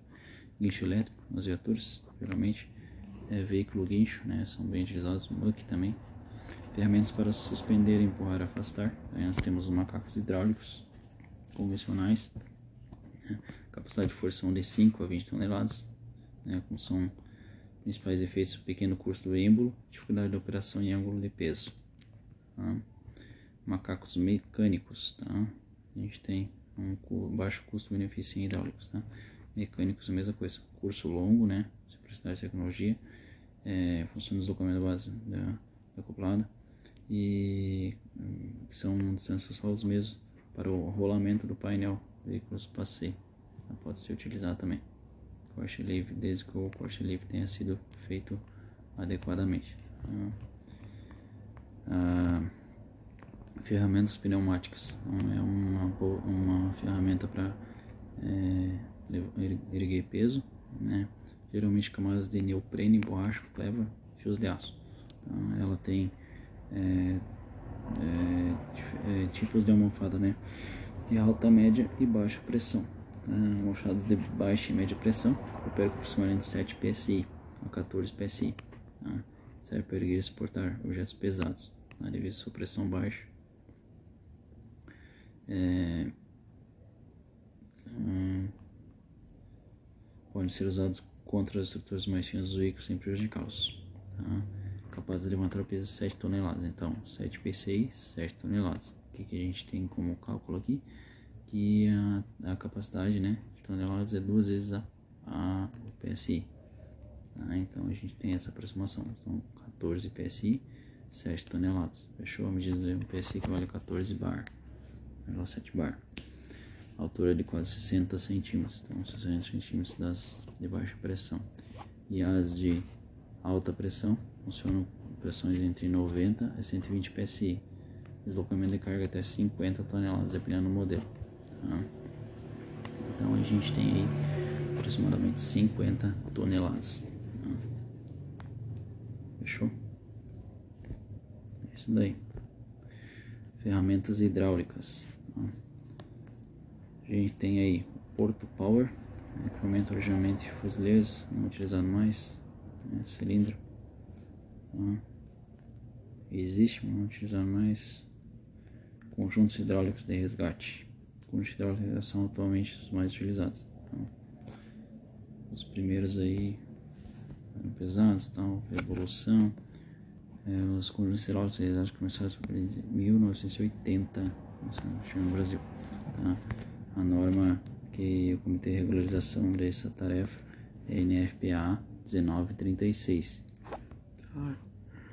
é normativo desses equipamentos. Tá? 1936. Princípio de funcionamento, então funcionamento com força hidráulica, tá? Transforma um equipamento de bomba hidráulica. Tá? E a força é alta pressão das mangueiras. Tá? Geração de força para geração de força para bomba hidráulica. É comum ver o bombeiro é, é utilizar ferramentas elétricas. Né? Tinha princípio, claro que as ferramentas pelos mesmos princípios. Ferramentas hidráulicas variam conforme a força com o primeiro componente hidráulico. A gente tem daí motobombas, né? é o mais comum. Tá? Moto, conjunto pode variar um motor, utilizado um motor gasolina, varia de 1,55 HP tá? de, de força.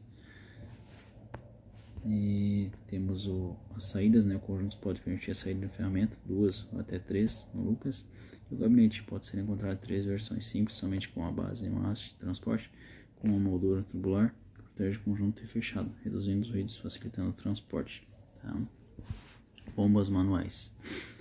A gente tem também as bombas manuais, tá? É importante observar que as bombas manuais hum, não diminui a velocidade, mas não a força que pode aplicar. Fechou? Bom, não diminui a velocidade, não a força. Alargadores.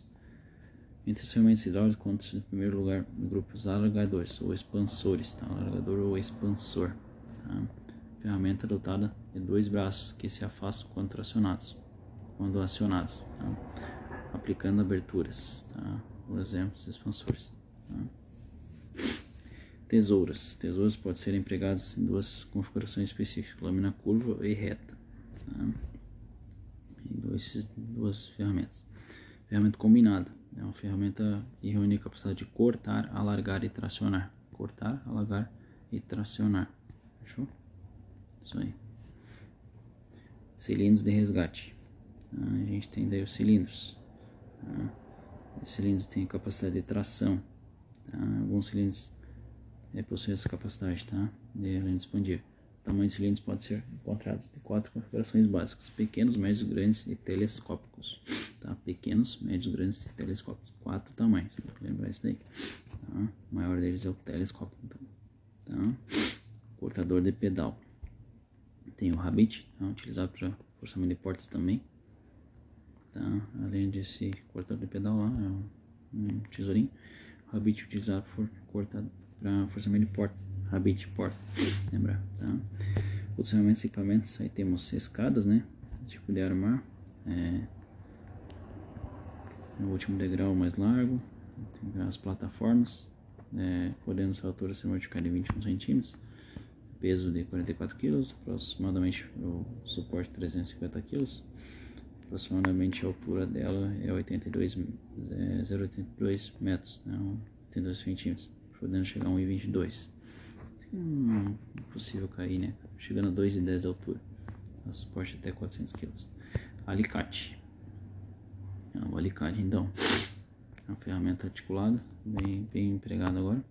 Kit de ferramentas são inúmeras peças, geralmente condicionam nas maletas. Há algumas utilizações, tá? Martelo de borracha, utilizado para ah, ajustar os calços sem que haja transferência de energia. Perfeito? Escudo de proteção esse é o mais funcional em formato gota, tá? protege escuro vinílico, transparente, proteção de vítimas e guarnição. Marcador industrial, caneta alta temperatura, grava quase todos os materiais. Tá? Marcador tipo óleo, lanterna, a lanterna nem se fala, geralmente no capacete.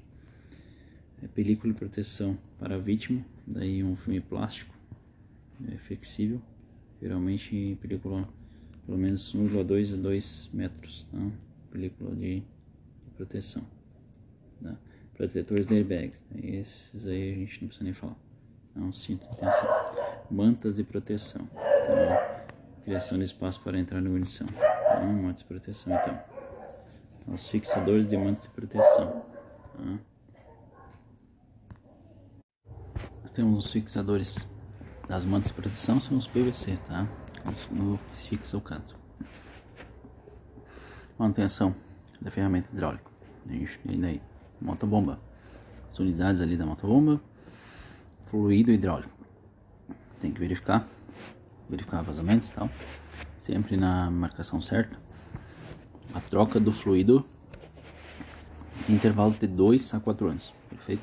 Hidráulico, fluido 4 anos. Substituição do anel de vidação, o tião vidriano a cada duas trocas de fluido. Tá? Isso aí. Mangueiras. As mangueiras precisam ser trocadas a cada 10 anos. Tá? Recomenda-se que use apenas fluido mineral, base mineral, fluido a base mineral, hidráulico, tá? Classe de viscosidade 10. Fechou? Ferramentas. Aí temos várias. Oriente-se que não deixe as mangueiras sob pressão quando for, não estiver utilizando.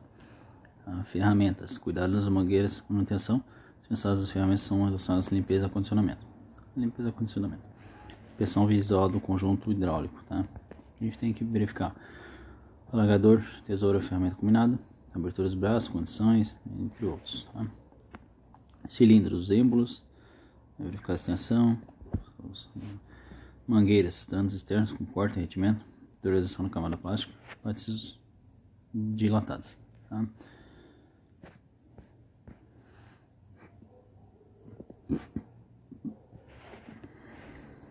Isso aí. Verificação do nível do óleo hidráulico. Tá? Troca do óleo lubrificante. O óleo lubrificante é, deve ser trocado anualmente ou cada 100 horas de trabalho tá? do, do, motor, tá? do motobomba.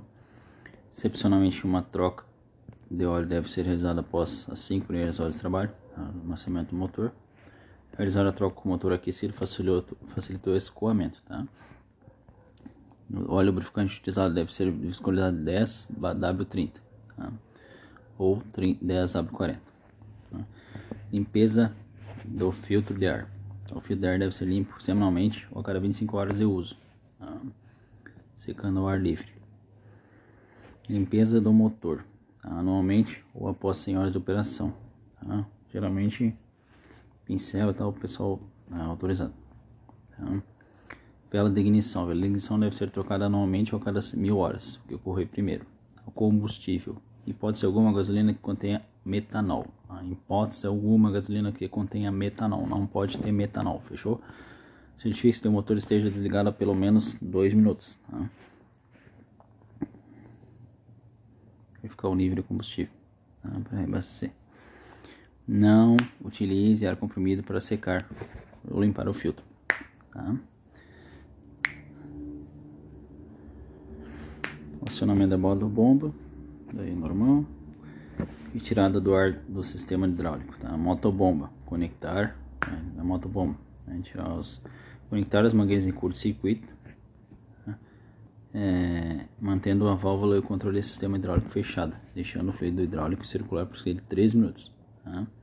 Então, para tirar o sistema do motobomba, tirar o sistema das mangueiras, fazer uma ligação do tipo curto-circuito no das mangueiras, desejo tirar o ar, colocar o motobomba em um plano mais elevado, as mangueiras acionar o motor do motobomba, deixar o ar circular por tempo aproximadamente 2 minutos. Então, para mangueira 2 minutos, para motobomba, é deixar o controle do sistema hidráulico fechado então deixa fechado o fluido hidráulico circula por 3 minutos. Fechou?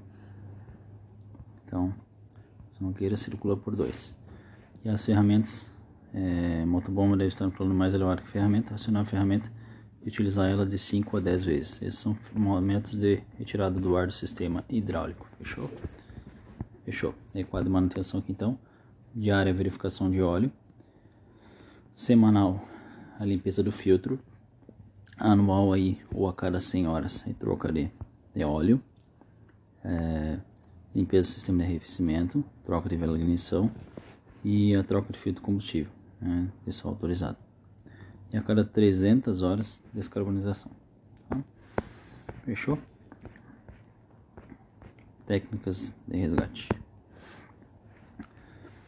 Análise para o desencarceramento né? Criação de espaço interno as condições internas né cortando, desmontando partes do veículo interno, tá? Criação de espaço externo é remoção de partes do veículo a partir da sua periferia, tá? periferia, então.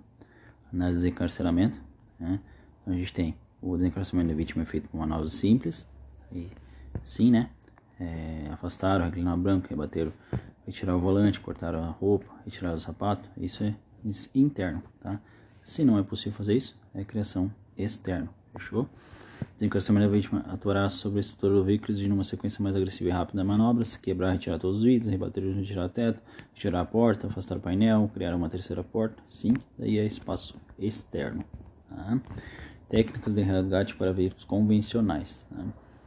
Quebrar, retirar os vidros do veículo. Tá? Aí, tirar os vidros pode ser de diversos tipos. Aí temos vários tipos: temperados, laminados, blindados, plásticos. Tá? Mais comuns são temperado e laminado. Tá? Vidro temperado, tá? submetido ao processo de endurecimento, tá? como já tinha citado anteriormente. Ter cuidado especial com o EPI, proteger agentes socorristas, quebrar o vidro utilizando instrumentos, tá? um endopante, machadinho, esse tipo de coisa. Tá? Rescue tá? Fechou? Retirar todos os fragmentos e a moldura do vidro, se for o caso, proteger a borda da janela com uma lona. Tá? Vidro laminado. Tá? Laminado é obtido por meio de uma combinação de camadas de plástico e vidro. Tá? Laminado geralmente é o do para-brisa. Tá? Utiliza-se então é, com o machado, tá? algumas técnicas. Tá? É, cuidado especial EPI, proteger de socorros. Tá? Com o Glassmaster ou com a serra sabre, tá? então a gente utiliza a serra sabre para ter o cuidado especial, né? Geralmente é o mais utilizado. É, então, rebater o teto, tá? o rebatimento do teto. Tá? Pavimento do teto traz inúmeras vantagens, entre as quais destacamos iluminação ar fresco, espaço, é, acesso facilitado abatimento de painel facilitado. É possível extração vertical ou vítima possibilidade, dependendo do caso. Tá? O teto pode ser rebatido de diferentes formas. Tá? Rebatimento de teto convencional. Tá? Rebater o teto de trás para frente. Show de trás para frente. Tá? Para extrair vítima em ângulo zero. Retirar os vidros proteger as vítimas ou exterior do veículo, cortar as colunas C e B, tá? Então é C e B. Depois corte de livro no teto, corte de livro no teto lá do posto, coluna B e C, tá? C, B, B, C. Então começa na C, vai para B, depois corta as colunas B e C. Tá? Então sempre faz esse sentido. Tá? Começa com C e B, começa com a C. Tá? E bater o teto da frente para frente, fixar com os cabos, proteger as colunas. Fechou? Bem simplesinho. Tá? Rebater, é, rebater na lateral. Tá? Teto lateralmente é, quando o veículo está lateralizado. Tá? Retirar os vidros, mesma coisa. Proteger os vidros de socorrista, mesma coisa. Cortar as colunas na sequência A, B, C. Tá? Coluna A, B, C. Fechou? Então corta lá em cima A, B, C. Realizar o corte livre na coluna C do lado oposto. Então corte de livro a traseira do lado oposto. Rebater o teto, proteger as colunas expostas. Tá? Fixe. Ao final, dispositivo do veículo é de acordo com a figura. Tá? Daquilo ali. Então, coluna ABC, lateral ABC. Tá? Lá é, ah, quando é o convencional, corta C, B, os cortes de alívio e B e BC, tá? Fechou? Rebater de frente para trás, tá? e aqui é o inverso daí, tá?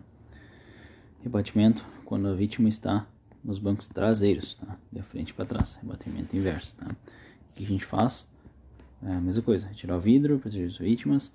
A gente começa com um corte. Cortar a coluna AB, né? Começa com a A, depois vai para B. Tá? Corte alívio atrás da coluna C. Tá? E corta a coluna BA.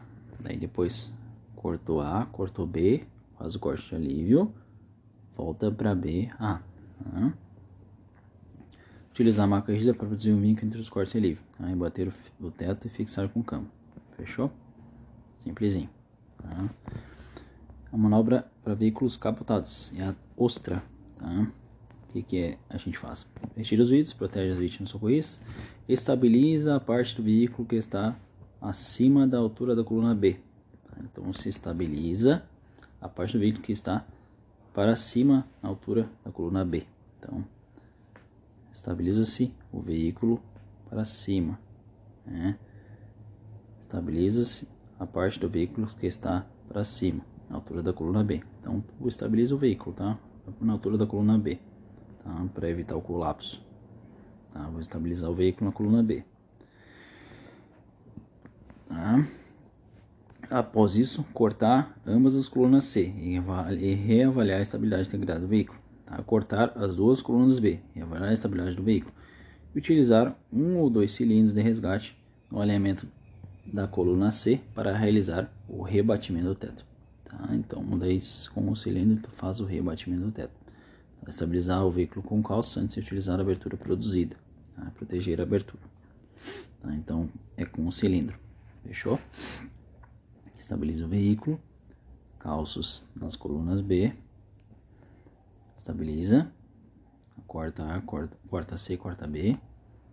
As portas, a retirada de portas pode ser feito com vários objetivos: desencarcerar a vítima, pressão no espaço externo, obter acesso à vítima, obter acesso às colunas A rebater o painel ou expor pedais. Tá?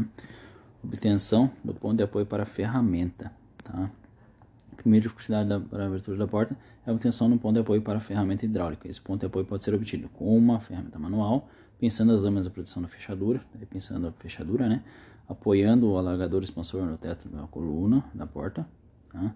comprimindo a fechadura. É. Acessando as dobradiças a partir da remoção da parte do paralão.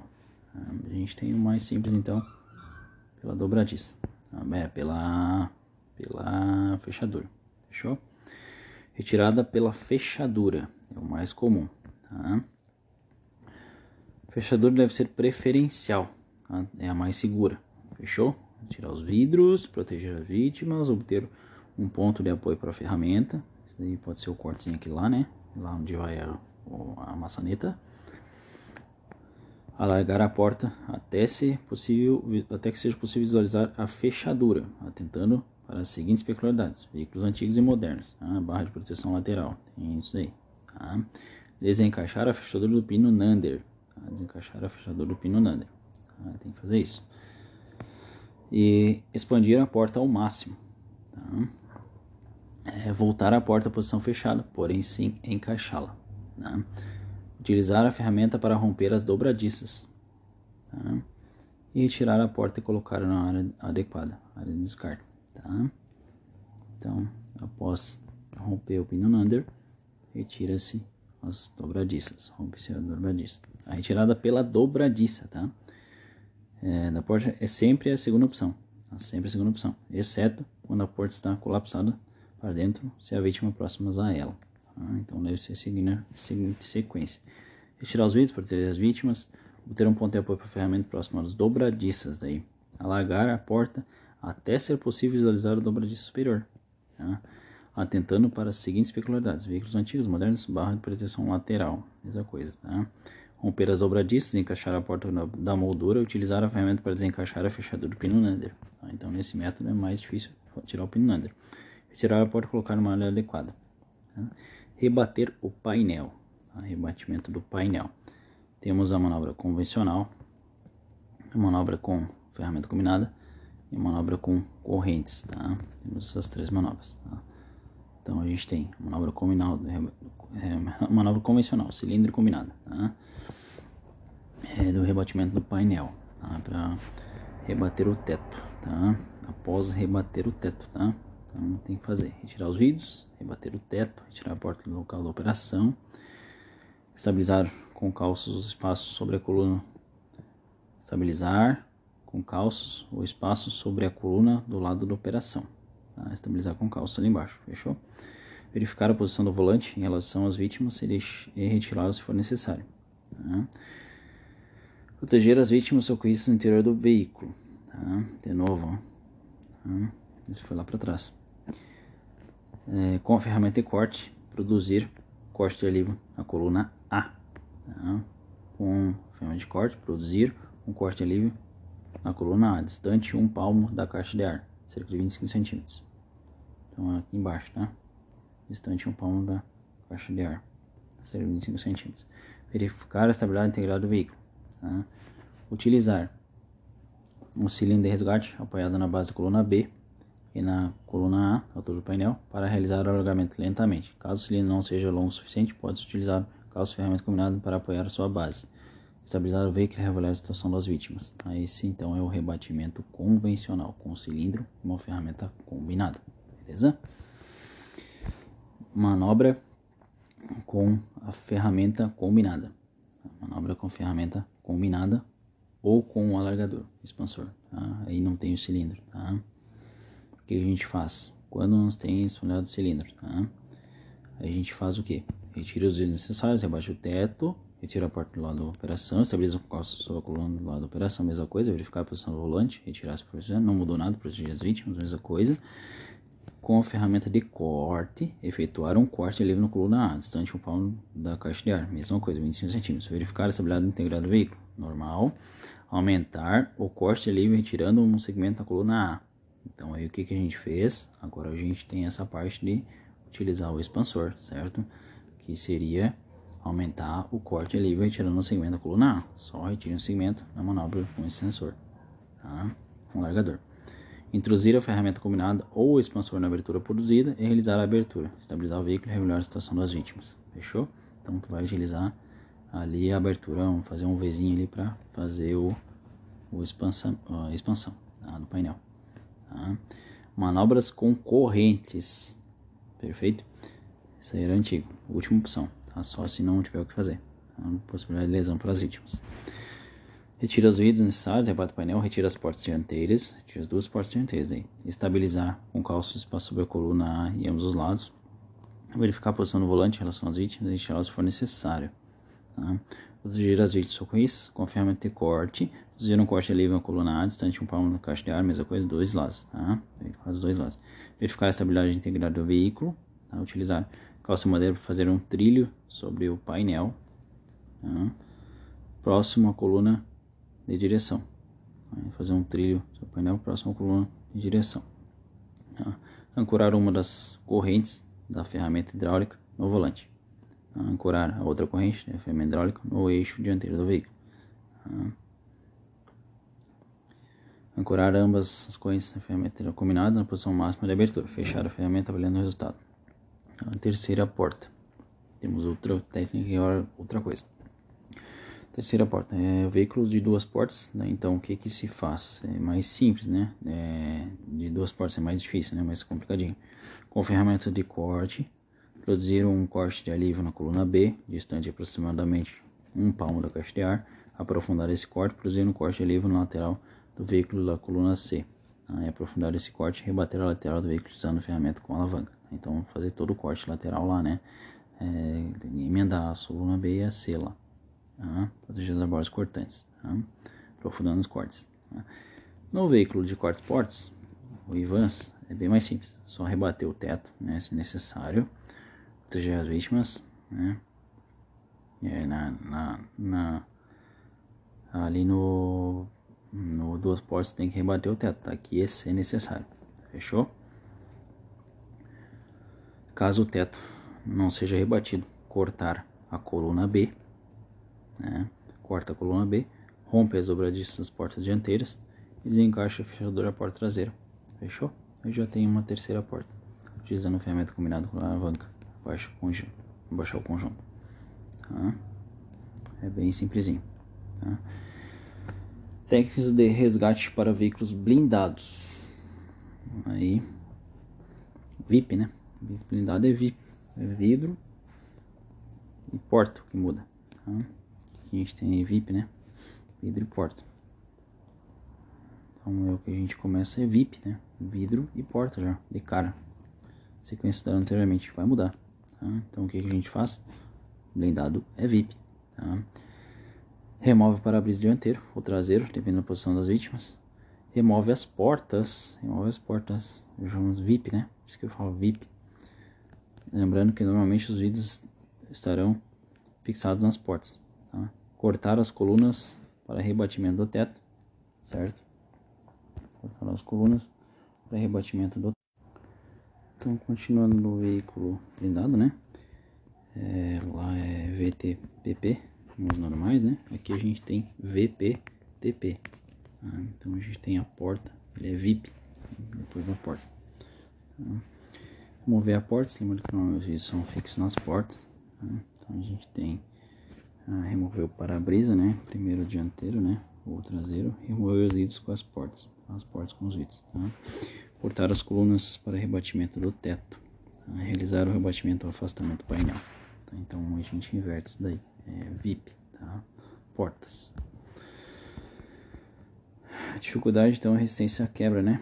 É, a gente então tem que usar geralmente desencarceradores, tá? Para que o resgatista obtenha sucesso no desencarceramento, é fundamental que siga riscas as ordens de desencarceramento pesado para veículos blindados, vidro, porta, teto e painel. Tá? Então, é VIP. Tá? É, quando é blindado, é VIP. Fechou? Técnica de resgate, então. Uh, características dos vidros blindados, né? Ele tem, uh, como ele é mais duro, a melhor solução no emprego é uma machadinha, aplicando golpes contra o para-brisa ou contra o vidro traseiro, por várias vezes o mesmo ponto, é, a dois dedos da borracha, limite do vidro, onde é a região de menor resistência. É, qualquer um dos cantos superiores, tá? Cantos superiores. O corte deve ser realizado nas laterais, na parte inferior, deixando a parte superior por último devido ao peso do vidro. Tá? Corte superior por último, parte superior por último porque o vidro pesa. Fechou?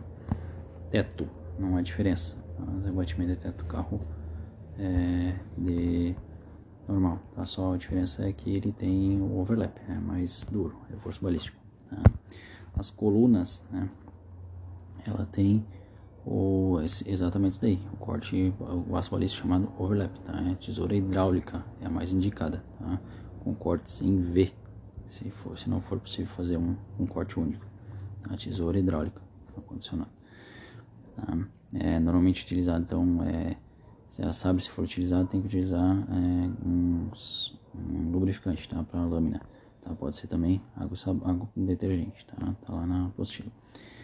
Jamais mergulhe a lâmina diretamente em água fria para não destemperar o ácido da lâmina, tá? Isso é lógico, tá? Portas, tá? são removidas igualmente nas portas duas técnicas, pela fechadura ou pelas dobradiças. Tá?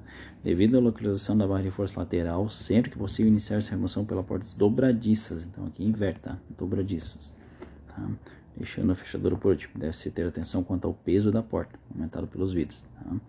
Blindados muda então. O que, que muda no, no painel? Tirado do painel não difere do técnico aplicado a veículos convencionais, devendo ser realizado corte livre na base da coluna A, junto ao corte de ar. Então, o que que muda nos blindados, tá? Muda a, a, a ordem de, de, de, desencarceramento, né?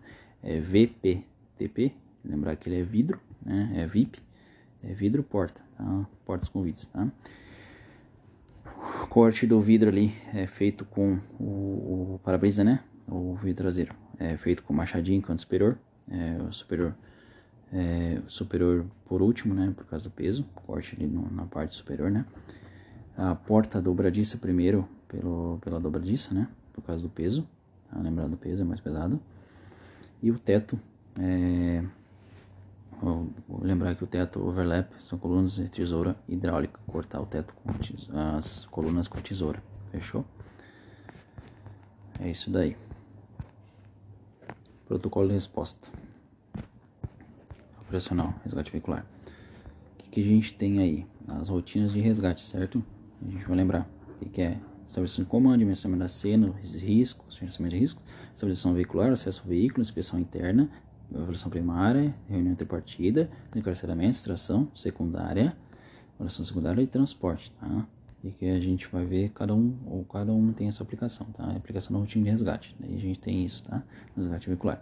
Primeiro passo, estabelecimento do comando, tá? O, com, o comandante chega da J10 estabelece o comando, dimensiona a cena, é o segundo passo, tá? Atribuições do comandante da, na, na dimensionamento da cena. Garantir realizar o dimensionamento da cena 360 graus, fechou? Chamando a atenção. Tá? Dizemos de dimensionamento na hipótese todos estejam. Tá? Comandante deve. É importante que o comandante permaneça sobre os próximos aos socorristas, tá? Para verificar o, informações, tá? atribuições aos resgatistas, tá? As primeiras ações dos resgatistas da cena visam segurança da guarnição, tá? Um dos técnicos deverá sinalizar a viatura e a via de rolagem, tá? Então, é, com a distribuição de cones conforme visto na lição, gerenciamento de riscos, tá? E demais deverão realizar o dimensionamento da cena, tá? Então, um deles vai fazer a sinalização, os outros vão dimensionar a cena, ou consiste em realização do círculo interno e o externo. Então, quem é o carinha que faz isso? É o S3 ali, ele sinaliza, e os outros dois, o S1, o R1, R2, fazem os círculos, tá? Então, sentidos opostos sempre, tá? Guardando certa distância, tá? Os principais riscos, problemas a serem verificados na ocorrência são energia, combustível, PP, incêndios, airbags, situação das baterias, superfícies aquecidas, vítimas, vítimas vegetadas, né? estruturas e obstáculos. Tá? Os riscos possuem uma análise tripla. Tá? Então o que, que a gente tem? É o ícone, a gente também ícone, tá? Análise tripla. O que acontece? Todo risco tem que ter isso. Análise tripla. Tá? O que, que é? Identificação, comunicação e neutralização. Esse é o ícone. Perfeito? Ó, todo risco tem análise tripla ícone, tá? Identificação, comunicação, neutralização, tá? Depois disso, feedback, tá? A equipe técnica precisa identificar e neutralizar os riscos de forma lógica e progressiva, perfeito?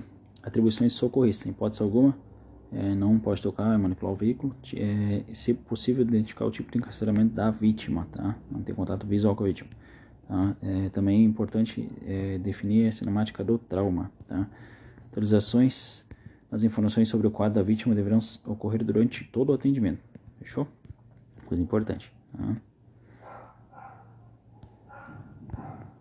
Gerenciamento dos riscos é, estabilização. Tá? É duas coisas aqui. Estabilização dos riscos é uma, estabilização veicular é outra. Tá? Outra Distribuição, distribuição do comandante. Tá? Então ele verifica ali, favorece a visualização toda a zona quente. Então ele vai ficar só no gerenciamento. Tá? Inspeção e gerenciamento. Tá? Considere tanque cheio todos os combustíveis, por exemplo, tá? Atribuições dos resgatistas, tá? Isso é o gerenciamento do risco, tá? Ele vai ficar na, na, na, na gerenciamento, tá? Visualizando. A função do comandante é manter segurança, tá? A função verificar o tipo de combustível e inspecionar o bagageiro. É função do comandante, fechou? Não tem acesso ao seu tipo. Deverá retornar ao poste, tá? Contatos bocais de abastecimento deverá ocorrer por direção. Caso não tenha certeza, tipo de material combustível, avisa. Tá? Atribuições dos resgatistas, então deve ser uh, o serviço em si, né? princípio de incêndio, é, controlar, né? debelar o, o combate, é, baterias, né? extintor, deverá ser próximo ao compartimento do motor, se possível, tá? Não causar, quando for possível, não causar o perda excessiva do veículo, do tempo, pelas dificuldades de ocorrência até mesmo, quando não for possível acessar um extintor, deverá ser colocado próximo ao do motor. O posicionamento deverá ser informado de todos os componentes, fechou?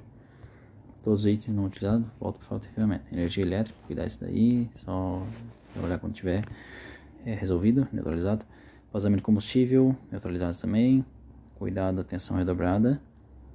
Airbags, não, deve, poderá apoiar a socorrista colocação do dispositivo de contenção no volante. As, as segurança, distância segurança 30 para joelho, 60 para motorista e 90 centímetros para para o passageiro. Os vidros, fragmentos de vidro na quente poderão tornar o, o ambiente escorregadio perigoso, né? Então, poderão ser corridos para debaixo do veículo se não tiver veículo capotado ou lateralizado, pois a poeira pode contaminar e atrapalhar as vítimas, tá? Veículos é, superfícies aquecidas, toma cuidado isso aí, gerenciar isso aí também. É, a estabilização, então, a gente tem mitigar os riscos, a guarnição pode estar, iniciar a estabilização veicular, a primária, né? Então a gente já começa a estabilização primária pode ser um pouco mais precária, significa que pode ser utilizado menos equipamentos materiais, né? Apenas necessário neutralizar movimentações severas, tá? A finalização da primária, os negatistas avisam o comandante que ele já pode é, informar que os socorristas podem entrar. Estabilização final, são apenas ser autorizado é, o socorrista possível instabilidade. Tá? Então, pausa primária, é, consiste em finalizar a primeira estabilização e a segurança da cena né, já é liberado para os socorristas centrais. Tá? Atribuições dos socorristas, perfeito? Então, estabilização primária, deverão buscar definir o local de acesso, verificando os meios não disruptivos ou não. Né? Aí, verificou o acesso, melhorou o acesso. O acesso inicial pode, poderá ser precário. Importante receber, receber tal local não necessariamente deverá guardar a relação com a área de extração da vítima, beleza? Então, aqui, acesso ao veículo, tá? Acesso ao veículo, então, inspeção interna de segurança, duas coisas separadas, acesso e inspeção, fechou? As atribuições do comandante, tá? É, autorizar o acesso do socorrista ao veículo, recebimento de estabilização primária, tá? após o estabelecimento. Caso o socorrista não tenha acesso, disruptivos, não deverá acompanhar a execução. Tá? Após o acesso com maneira proporcionar esse local fazer troca de informações sobre a inspeção interna. Atribuições dos resgatistas né? Os técnicos deverão definir o possível apoio socorrista quando não, houver acesso ao meio destrutivo, mesmo material retirado, fechou? Atribuições do socorrista, socorrista então, freio, pouca, abaixa, freio, pouca, abaixa. Agora tá aqui, ó, freio, pouca, abaixa, freio, pouca, abaixa. Agora, é pouco abaixo, tá? Interessante. Freio pouco abaixo, tá? O que, que ele faz? Freio, portas, capô, airbags, bancos e chave, tá? Freio pouco abaixo. Tá? Esse agora eu lembrei, freio pouco abaixo. O freizinho, tá? Freio pouco abaixo. Tá? Então o que, que ele tem que verificar? Freio, portas, vidros, né? Capô bagageiro, airbags, bancos e chave. Tá? Essas atribuições do socorrista no inscrição do espaço interno, beleza? Entrega a chave para o comandante. Avaliação primária da vítima, tá? Avaliação primária, socorristas é que fazem, né? Avaliação, o comandante dos técnicos estarão sanando os possíveis problemas frente ao processo de estabilização secundária, até mesmo discutindo estratégias, tá? Para reunião tripartida, tá? Atribuições do socorrista, avaliação primária, perfeito? O objetivo da avaliação será identificar e corrigir os possíveis riscos de morte encontrados. Atualmente, o método mais seguido para identificação, correção imediata do risco de morte é o menônio XABCDE. Tá? Então, o que, que é o X? Sangues, hemorragias graves. Tá? A, vias aéreas. B, respiração. C, circulação. ABC, né? D, desabilite, né? Disfunções decorrentes de danos neurológicos. Né? Neurológico, tá? XABC, neurológico. O E, exposição início da avaliação dirigida. Então, neurológico é o D. E é dirigida. Fechou? Então, isso daí, XABCDE, ah, dirigido. Ah, então, o que, que a gente tem que ver? Os danos e informações são primordiais sobre as fases seguintes, uma reunião tripartida. Fechou? Emojias graves, então, conter, controlar emojias graves, de cara já. É um funcionamento vários sensores digitais, tá? Para avisar o extravasamento. As tentativas de reanimação em pacientes com hemorragias severas são ineficazes. Técnicas auxiliar do processo, tá? É, vias aéreas. Então, o que, que é o X, D? X, hemorragias, A, vias aéreas, B, respiração, C, circulação, D, neurológico e E, a avaliação secundária, exposição, tá? Vias aéreas, então, realização da as quais dificultarão até mesmo impedirão o ar chegue aos alvéolos para realização da hematose, tá? Falou assim, hematose aqui, tá? Vítima consciente, sério, paciente consegue abrir a boca e tal, é oferta 15 é, litros por minuto via máscara facial, mensura e aplicar colar cervical, tá? Umidade das vias. Vítima inconsciente, tá? Abra a boca do paciente, verifique se há sangramento, verifique se possui dentes quebrados, se tem objetos da gravidade oral e se tem prótese. Avaliar a permeabilidade de vias aéreas, caso é, estiverem obstruídas, realize a manobra de abertura de vias aéreas. Empurre, né? Elevação mandibular seria no caso de, de, de clínico, né? Então vamos para empurre, perfeito? Empurre ou manobra modificada, fechou? Empurra é trauma, lembra disso. É, mensure e aplica cânula Guedel, ofertando oxigênio 15 litros por minuto, via máscara facial. Avaliza a face, fechou? Mensure e aplica colar cervical. Isso aí. Tá? Qual é a diferença do consciente para o inconsciente? O, inconsciente vai fazer a manobra, né? De, de, de empurre mandibular ou manobra modificada e vai aplicar a cânula. Tá? Essa é a diferença dos dois. Tá? Fechou? Respiração. Vítima é, consciente, né? Acalme a vítima, peça para respirar tranquilamente. Pergunte se sente dor durante a respiração. Tá? Dor durante a respiração. Né? E se, como é que estão os movimentos respiratórios. Fechou? Vítima inconsciente, tá? Coloque a mão no peito, avaliando a existência de movimentos respiratórios. Passe ao comandante o quadro do, da, do paciente com base na escala CIP, além do tipo de encarceramento. Tá? Aí é o próximo passo. Tá? Escala CIP, em tipo de encarceramento, mais breve possível. Fechou? É isso aí que a gente vai passar para o comandante. Após o B. O C, a circulação então, deve ser referido então é, correto o diagnóstico de circulação. Pulso central, né? Cartilha femoral deve ser é, examinado bilateralmente, tá? Para aferir a qualidade frequência e regularidade. Pulsos periféricos cheios, lentos, são regulares. Maria, né? É, sinais de mormovolemia, normal, né? Volemia relativa. Já o pulso rápido e filiforme é usualmente sinal de hipovolemia. Tá? Rápido e filiforme. Tá? Fechou? Então, hipovolemia, rápido e filiforme. Tá? Sempre tem aquele rápido e superficial lá, né? É, fechou isso aí. A frequência normal de pulso no grande paciente circulatório regular. Tá? Então, a, presença de pulso deve ser identificar se há hemorragias, tá? fonte externa e interna. Tá? Grandes hemorragias consideradas na fase do X. Tá? Antes, então, iniciando pelo quadrante inferior direito, deverá proceder a palpação do abdômen. Tá? Então, a gente já vai para a circulação abdômen. Iniciando pelo quadrante inferior direito. Tá? Então, a gente começa pelo inferior direito, lá na apêndice, percussão abdominal. Tá? Faz toda a avaliação. Realizar a verdura visual e tátil. Utilizar o estrenônimo P. Pele, pulso, perfusão. Tá? Temperatura, umidade e coloração da pele, pulso. Verifica o pulso central periférico. Ambos os membros. Perfusão. Verifica a perfusão central periférica. Tá? Esse aqui é demais também, né? Três P's tá? nos, nas avaliações. Disfunções, depois de danos neurológicos. Tá? Aí, aí é, é, se fossem lesões é, neurológicas. Tá?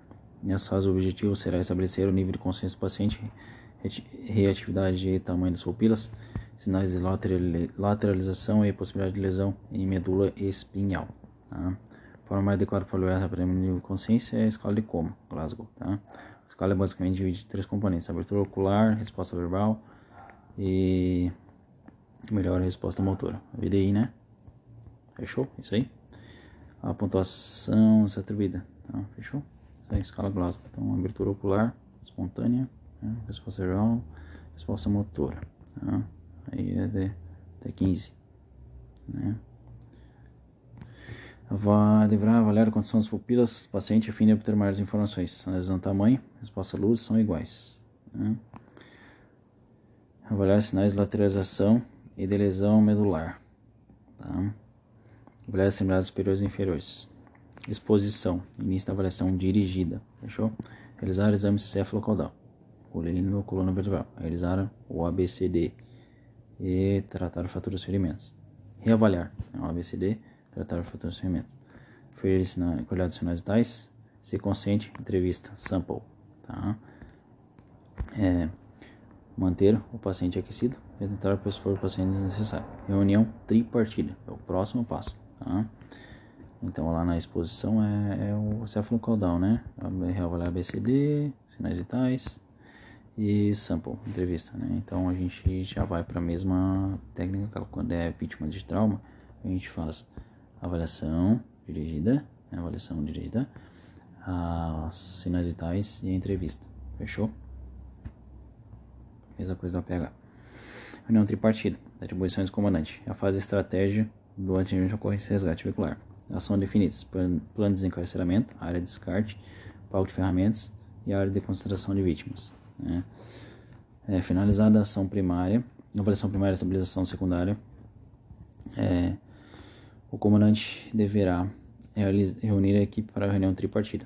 Tá? A, re, a, referida reunião é um brainstorm sobre as competências da guarnição, então deve ser para definir o desencarceramento, plano de desencarceramento. O que, que é a base do que? Lesões, né, paciente com lesões, vítima, né, encarceramento, tipo encarceramento, o tempo disponível e o colapso do veículo. Tá? Essas são os, uh, as considerações do plano de encarceramento. Temos o plano de encarceramento emergencial para pacientes é, instáveis e, e, e, críticos, né, críticos instáveis. E plano principal para potencialmente instáveis e estáveis. Fechou? O plano emergencial sempre será, deverá ser garantido rapidamente, logo no início da fase. Tá? O plano principal sempre após esse. Tá? Ângulo zero. Já o plano zero, consolidação, ângulo zero, respeitando sempre o ângulo zero. Chama não causar rotações. Tá? É, na impossibilidade, daí os outros ângulos, tá? 30, 190. Atenção, na situação de tratar paciente com encarceramento F2, transforma-se em TF1, deve ser a primeira ação, ou seja, incluída no plano emergencial. Caso a ocorrência possua mais de um paciente, os planos devem ser individualizados. Fechou? É lógico. É, verdade, anteriormente, fazer reunião uma vez que a área de situação quente. Então ali o, o, a área de descarte poderá, né, entre as situações a área de descarte poderá ser feito antes. Tá? Tá. Atribuições dos resgatistas. Técnicos deverão sugerir técnicos de desencarceramento, é importante participar da reunião. Fechou dessa forma. Então, montar técnicos de são empregados plantas. Atenção, todas as dúvidas técnicos deverão ser sanadas nessa fase estratégica, especialmente sobre as técnicas de resgate. Tá? Atribuições de socorrista, né, atuação. Então, o que, que é, é, é mais breve, claramente, para passar informações à guarnição. Exemplo, paciente potencialmente estável, TF1, consciente, orientado, desorientado, melhor rota de extração pelo retaguarda do veículo.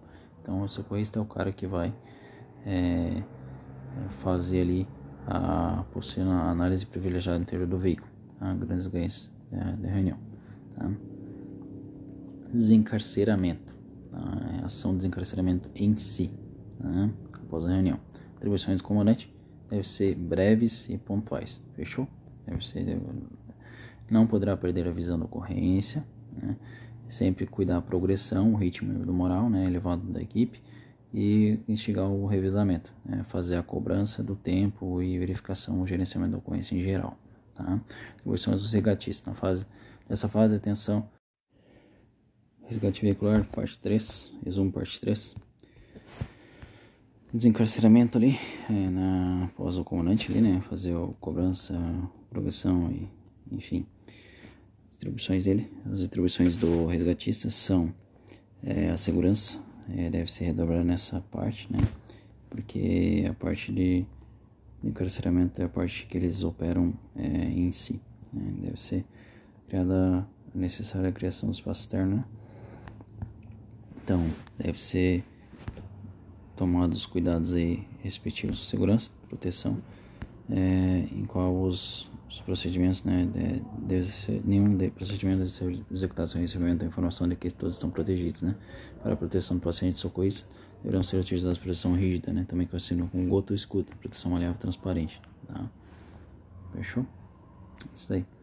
Uh, também deve se cuidar da proteção da rota de extração e deve estar sempre conferindo a estabilização veicular. Tá? Também é, é, dever dos socorristas ali manter sempre a organização né, dos locais área de descarte, pau de esse tipo de coisa, sempre a pronto emprego também.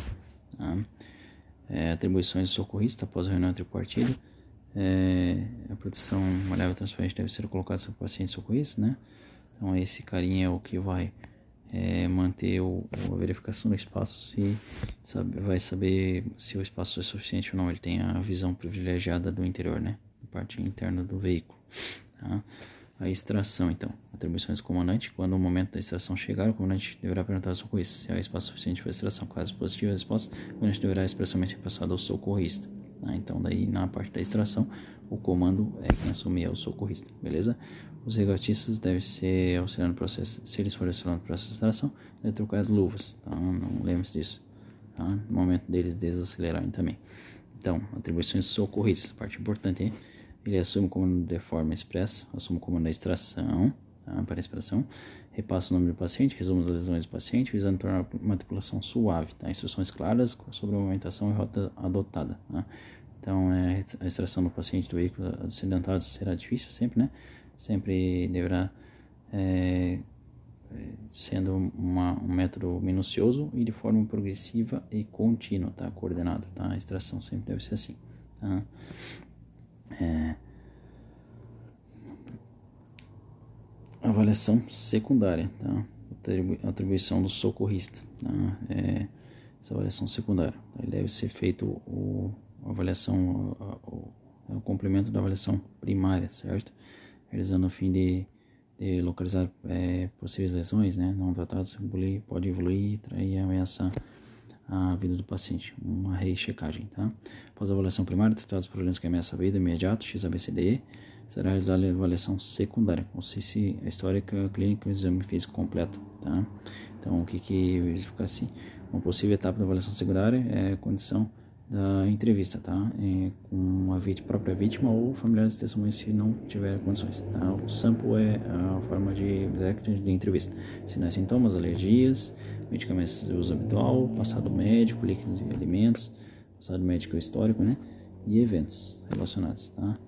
Durante a avaliação secundária ocorrerá aferição de sinais vitais com a interação de verificar a qualidade, mensurar a respiração, pulso, pressão arterial e temperatura relativa da pele do paciente. De essas informações, deverá possuir identificar lesões internas, tá? como, por exemplo, choque hipovolêmico. Tá?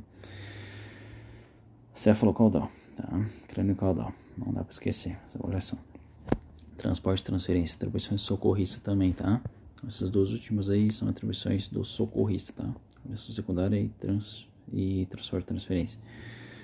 Posição corporal, né? Sempre é, verificar isso, né? Avaliação primária é sinais de posição corporal, tipo de encarceramento. Será fundamental, né? Ele saber isso. É, se não for possível mensurar os sinais vitais, ele deve passar os parâmetros que foram avaliados, presença e qualidade, tá? na avaliação. Não repasse das informações para a equipe médica, né? Ele deve passar é, tipo de colisão, cinemática do trauma, posição do paciente, se está utilizando cinto capacete, escala de Glasgow coma, né? Na cena na passagem do, do caso, condições de vias aéreas, qualidade de respiração, tempo e volume de oxigênio ofertado, hemorragias, lesões tratadas, possibilidade de hemorragias internas, sinais vitais e a entrevista, o sample, né? Informações obtidas do sample. Tá? Em determinadas situações, o transporte poderá ser ocorrido por outra equipe, né? No caso, o SAMU. É, habilidades operacionais cognitivas da guarnição de resgate veicular. O comandante. Então, o comandante de resgate veicular precisa ter atuação segura. Tá? habilidades operativas, habilidades operativas do comandante, estabelecer prioridades iniciais, tá? prioridades, tá? então deve ter prioridades, comandante, a tendência. Riscos internos e externos, espera-se que o comandante acompanhe o dimensionamento da cena, tá? Fechou? Estratégias de resgate, o comandante deverá ser responsável pelo planejamento de todas as estratégias de resgate, então é dever do comandante referir a se as estratégias levam em consideração informações tais como lesão dos vítimas, tipo de encarceramento e tempo disponível para a cena, tá? na cena. Tá? progressão do plano de desencarceramento, tá? É todo planejamento do estabelecido com a finalidade, tá? progressão do plano, são medidas operativas dele, tá? Dentro disso daí, a gente tem que cuidar sempre o tempo e a operação, tá? Todos, tá? É, operação na ocorrência também é muito importante. Embora todos os componentes da guarnição sejam responsáveis pela organização na cena, deverão comandante fiscalizar a manutenção da ordem. Tá? Fechou? Prevenção de acidentes, tal qual a organização, a atenção e segurança sempre será a obrigação da responsabilidade de todos. Acaba o comandante fiscalizar isso, correto? Desafiamentos, enfim. Tá? Todos os aspectos relacionados à segurança. Tá? Lembre-se, o revezamento na operação de ferramentas será redirecionado diretamente ao bem-estar da guarnição e, consequentemente, à segurança geral da cena. É dever do comandante manter atenção com a carga de trabalho, instigando o revezamento da operação quando não ocorrer espontaneamente entre os técnicos. Tá? Habilidades cognitivas do comandante. Posicionamento, bom posicionamento é requisito do comandante, rotina de resgate, tá? percepção, né? Liderança, o conceito de liderança é vasto, porém liderança, uma ocorrência de resgate pode ser definida com a capacidade de estabelecer estratégias claras, lógicas e execuíveis. Tá? Comunicação, uma boa comunicação é condição imprescindível para o processo de uma operação de resgate. Fechou? Motivação e ritmo é dever comandante motivar sua guarnição durante o atendimento, né? motivação do, do, da missão. Confiança na ocorrência de resgate, precisa confiar nos outros, né? definindo a delegação de ações, definindo a coordenação da ocorrência. Tá? a, quanto à liderança, certo? Aqui tem um item. Liderança autocrática numa ocorrência extracurricular não deverá existir. Tá? Não deverá existir. Comandante deverá indagar os componentes da guarnição para que tenha maiores fundamentos na tomada de decisões, especialmente na reunião tripartida. Todos os componentes de uma guarnição então, mais experiente aos novatos sempre terão experiências e ideias. E isso deverá ser levado em consideração e adaptado pelos comandantes. Tá? Técnicos, os técnicos, né? Os técnicos resgate veicular. Né? O que, que são habilidades operativas desses caras? Identificação, comunicação e neutralização dos riscos, não tem nem o que falar, certo? Estabilização veicular rápida, precisa e lógica. Tá? Área de trabalho organizada, manter o trabalho organizado, palco, né? descarte, desempenho técnico, desempenho técnico durante a ocorrência relativa abrange preparação do veículo, correta escolha equipamentos frente técnicos fim de plano de desencarceramento e principalmente o manuseio das ferramentas, tá? Então, no desempenho técnico, fechou? Nos principais treinamentos, tá? Proteção da área de trabalho e segurança, EPI, tá? utilizando o trabalho é, EPI, tá? Cuidado, cuidado com a vítima, embora normalmente atue na periferia do veículo, é dever zelar para cuidar da segurança das vítimas, socorristas. Tá? Criação de espaço interno e externo. Isso é obrigação do cara saber, né? Criação de espaço interno e externo. O Grão atua para a criação de espaço interno e externo. Habilidades cognitivas gerais. Tá? Agora a gente tem gerais. Tá? Temos dos resgatistas e temos gerais das guarnições de resgate veicular. Então, capacidade de trabalhar sob pressão, manejo do estresse, né? capacidade de lidar com a morte na ocorrência, resistência à frustração, controle emocional, deferência, deferência, capacidade de cumprir ordens, perfeito? Respeitar determinações. Deferência, militarismo, né? Hierarquia. Capacidade de agir com disposição para o trabalho, energia e motivação, rapidez da raciocínio, atenção concentrada difusa, tá? capacidade de tomar decisão, capacidade de planejamento, autoconfiança, saber trabalhar em equipe, agressividade adequada ao resgate, atitude, firmeza e determinação. Fechou? É isso aí.